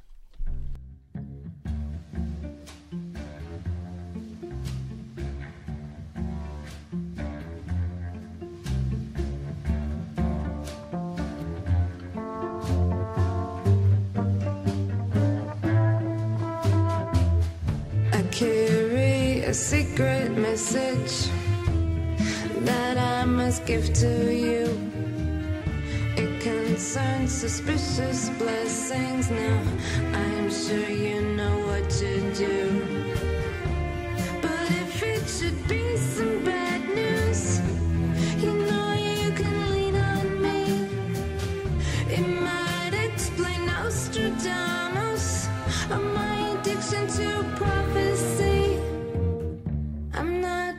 At liberty to say how a secret message came for you today.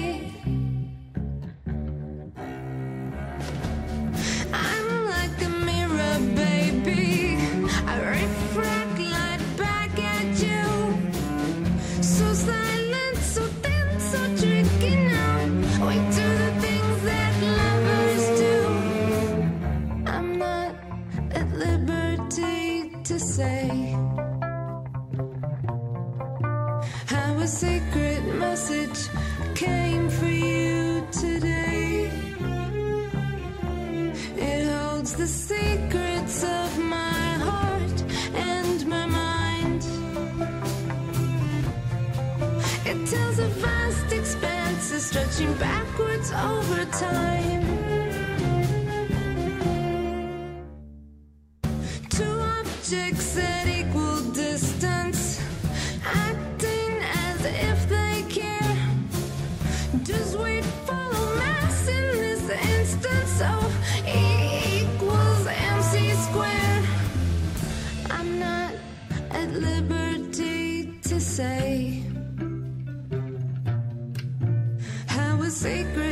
message came for you today. It holds the secrets of my heart and my mind. It tells a vast expanses stretching backwards over time.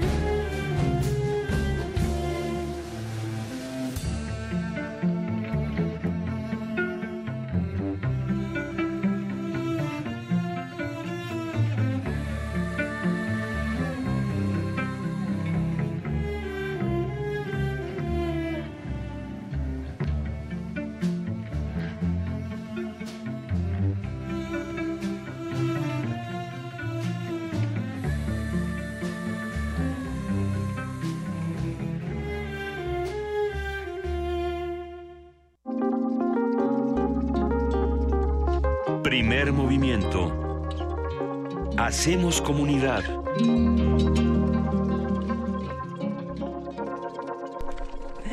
Son las 7 de la mañana con 49 minutos.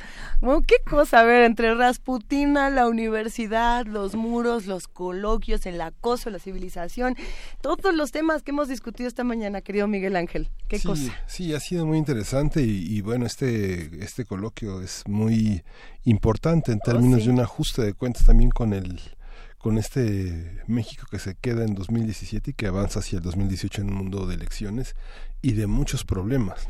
Muchísimos problemas y, y algo que siempre hemos pensado desde este espacio y creo que todos aquí lo hemos llegado a compartir de una u otra manera, es que la UNAM, eh, es, como bien lo decíamos, una ciudad dentro de otra ciudad, dentro de otra ciudad, dentro de otra ciudad y, y es por supuesto el reflejo de muchas de estas eh, tanto virtudes como carencias, ¿no? Y la UNAM tampoco ha estado exenta de violencia, tampoco ha estado exenta de muchos de los temas que se van a discutir y va a ser muy interesante saber cómo lo están afrontando desde la universidad. Sí. Eh, hemos tenido, por supuesto, muchas noticias eh, pues que nos ponen a todos a reflexionar a ver qué estamos haciendo desde nuestra universidad, sea la UNAM o sea otra. Eh, ¿Qué estamos haciendo desde la UAM? ¿Qué estamos haciendo desde cualquier otra, desde el Poli?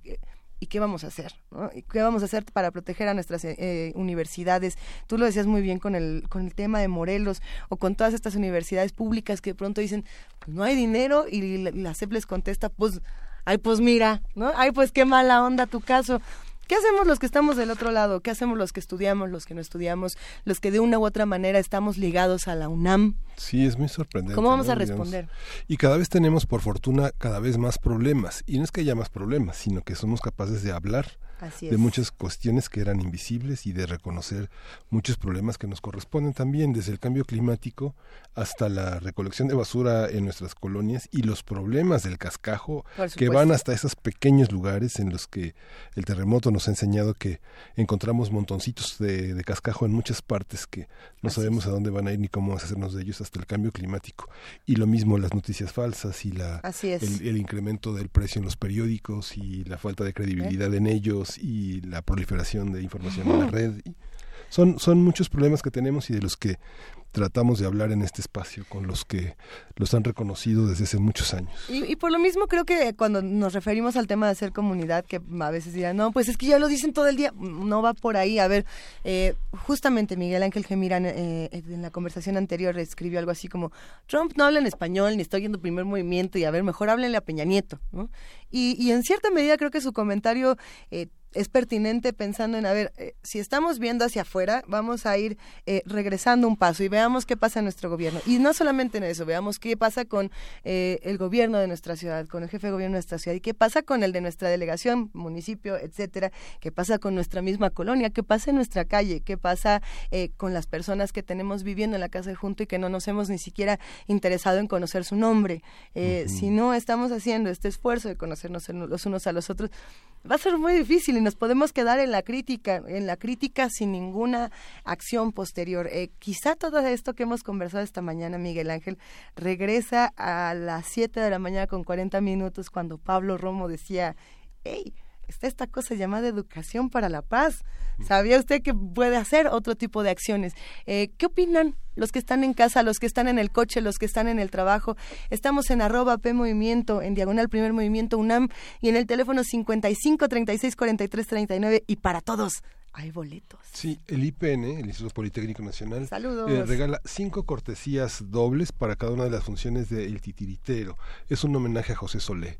Si no sabe quién es José Solé, fue un hombre muy importante para el teatro mexicano. Me gusta que- cómo le dice, si usted no sabe quién es José Solé. un hombre fundamental que mucha gente recuerda, un actor, un hombre que dirigió, un hombre que tradujo a la escena a nuestros más grandes clásicos, a los del siglo de oro, a los griegos, un hombre, un hombre muy importante y el titiritero es un homenaje que se le hace el martes 21 de noviembre, o sea, hoy a las 8 de la noche, mañana miércoles 22 de noviembre a las 7 de la noche, y es la puesta en escena que se va a presentar en el auditorio Ingeniero Alejo Peralta del Centro Cultural Jaime Torres Bodet, que está en Avenida Wilfrido Maciú, sin número, en la esquina eh, con la Avenida Politécnico, en Zacatenco, aquí en la Ciudad de México. Las personas que sean acreedoras a las cortesías lleguen 40 minutos antes con su identificación y van a poder tenerlo. Este, el teléfono es 55 36 43 39 y con que nos llamen ya con eso se van eso. para allá. Ah, hay que decirlo, saquen su IFE, bueno, perdón, saquen ¿Mm? su INE, saquen su credencial del INE, que ya no le digamos IFE, por favor. Eh, no está difícil hacerlo y el proceso electoral del 2018 necesita que los que no tengan un INE, una credencial eh, vigente, la saquen. Y no solamente les sirve para votar, les sirve para llevarse boletos como estos, porque si llegan sin su identificación va a estar difícil que se los den. Sí. Eh, es importante llegar con todos estos documentos. Luego nos ha pasado que eh, queridos radioescuchas que hacen comunidad con nosotros nos llaman y nos dicen, pues es que me quedé afuera. Sí. Y es como, ¿y llevaba usted su credencial? ¿Y llevaba usted su documento que lo identificara? Eh, de no ser así, la cosa se pone un poco compleja, pero bueno, siempre nos da mucho gusto poderles regalar cosas y poder eh, estar eh, documentando todo esto. Así que los que vayan, mándenos postal sonora o foto o algún vestigio de lo que ocurrió. Ya tenemos una llamada, ¿verdad? Sí, vamos a, ya. vamos a conversar con la doctora Lucero Enríquez, ella es investigadora del Instituto de Investigaciones Estéticas y el tema es música y universidad, la universidad como patrimonio a través de su música en un seminario que del que nos va a hablar de Lucero Enríquez y que cumple 15 años y también la esplanada del campus del campus universitario que es patrimonio de la humanidad y que es un enorme un festivo pretexto para escuchar música. Lucero, buenos días. ¿Qué tal, Miguel Ángel? Buenos días. Cuéntenos, eh, hay un programa muy importante, lleno de memoria, lleno de entusiasmo para celebrar, eh, para celebrar fechas muy importantes en el terreno de la música, la historia y la estética. Así es, eh, hablando ustedes de colectivo y de cómo hacer eh, parada esta realidad terrible que nos agobia, pues eh, cantamos, tocamos, reflexionamos, debatimos con respeto, con crítica, con verdad, sin simulación, y eso todo es un espacio casi autárquico que nos proporciona la UNAM en el Instituto de Investigaciones Estéticas, donde hace 15 años formamos el Seminario de Música en la Nueva España y el México Independiente. Y celebramos nuestros 15 años. Si Rubí pudo celebrar sus 15 años, porque nosotros no. ¿verdad? Eso, ¿Eh? desde la cultura, como tiene Además que son 15 ser. años muy ricos porque además han rescatado partituras, eh, han hecho interpretaciones, eh, han hecho trabajos muy muy importantes sobre un mundo que era invisible, ¿no? Así es, la verdad es que hacemos un círculo virtuoso y no quiero que suene presuntuoso, porque hacemos investigación dura y pura, tenemos catálogos en OPAC en línea, tenemos catálogos en electrónicos, estamos, vamos, se va a firmar el convenio con RISM Internacional, que es la catalogación internacional en línea, porque consideraron que nuestras formas de catalogar eran de nivel internacional, lo cual modestia aparte sí lo son. Eso. Entonces ha- hay investigación, hay formación de recursos humanos, han pasado más de 104 chicos de diferentes carreras, de diferentes niveles, de diferentes instituciones por las aulas, digamos, del seminario. Entonces hacemos difusión, eh, lo que se van a, va a haber tres conciertos muy bonitos con un mismo programa en donde la, la mitad de uno de los de la- del programa lo llena una oda que mandó a hacer la Real y Pontificia Universidad al maestro de capilla de la Catedral de México. Es una oda a Carlos III donde habla de las musas mexicanas, combatir, etcétera. Eh, se llama Al combate. Claro. Es una obra muy bonita y además va a haber obras de los maestros de capilla de México y de Durango de los siglos XVI, XVII y XVIII con canto gregoriano y polifonía novohispana, con una orquesta que tuvimos que invitar de Chicago porque lamentablemente no tenemos una orquesta con esa calidad para tocar este tipo de música, la orquesta la Chicago Arts Orchestra donde uno de los miembros del seminario es su asesor, este y al Colomeros Gloria que está dirigido por un miembro fundador del seminario, entonces hacemos como que el círculo vicioso, no, no vicioso, mm, ¿cómo se llama? Virtuoso de investigación, docencia y difusión. ¿Cómo ve? Muy bonito, solamente en la UNAM. No, bueno, yo soy muy un- unamita, entonces no está muy bien ser tan pretencioso, pero está abierta, es una casa abierta al tiempo, como la UAM. Aquí entran estudiantes y docentes de todo tipo. Y nos vamos a aventar ahorita un proyecto súper tecnológico que va a ser la red digital musical, ¿cómo ve? Qué Porque, maravilla. Sí, hemos tenido proyectos PAPIT y CONACIT, hemos podido sobrevivir a la fiscalización terrible de la UNAM, ¿verdad? En donde acaba uno mejor invitando la torta que teniendo que justificar la torta, diciendo yo la pago, yo la pago. Si tengo que llegar ocho papeles, yo pago la torta, ¿verdad? Por favor. Entonces estoy muy contenta porque es- además es un es un seminario colegiado muy estricto pero democrático meritocrático es decir aquí todo el mundo habla y todo el mundo critica pero Todo el eh, aquí hace. todo el mundo hace aquí lo que no se vale es decir hay que eso está prohibido ¿sabe? voy a eso sí te lo voy voy a lo que quieras Pues- hay que nada ¡Qué hay- Pues doctora, vamos, vamos, vamos a estar en esos conciertos, somos fans, hemos seguido las actividades y bueno, pues eh, ya están en nuestras redes sociales y pues le agradecemos mucho esta, esta breve llamada. Eh, espero que tengamos más tiempo de hablar de todo este sistema de catalogación y de la red digital y bueno, por ahora ni modo, nos tenemos que despedir. Doctora, ¿le podemos pedir un favor? dos dos A ver, ahí le va. Nos vamos a despedir diciendo, esto es primer movimiento, el mundo desde la universidad. Eh, ¿Usted nos ayudaría a decir el mundo desde la universidad? claro Ok, después de que digamos esto es primer movimiento. Antes de aquello nos despedimos con música. ¿Qué, Claro. qué vamos a escuchar para cerrar, querido Miguel Ángel? ¿Qué estamos escuchando ya para cerrar? Estamos escuchando... Vamos a hacer Puzzle Puzzle, Talks. Puzzle Tocas de Gabriela Ortiz. Ella es compositora y profesora mexicana. Pertenece a la generación creciente de mujeres compositoras nacidas en la segunda mitad del siglo XX y es egresada de la Facultad de Música de la UNAM. Así es. Y bueno, pues despedimos a la doctora Lucero Enríquez con mucha admiración y con mucho cariño. Gracias a todos los que hacen primer movimiento. Gracias, querido Miguel Ángel Quemain. Gracias, gracias a todos. Esto fue Primer Movimiento. el mundo desde la universidad Gracias. Thank you.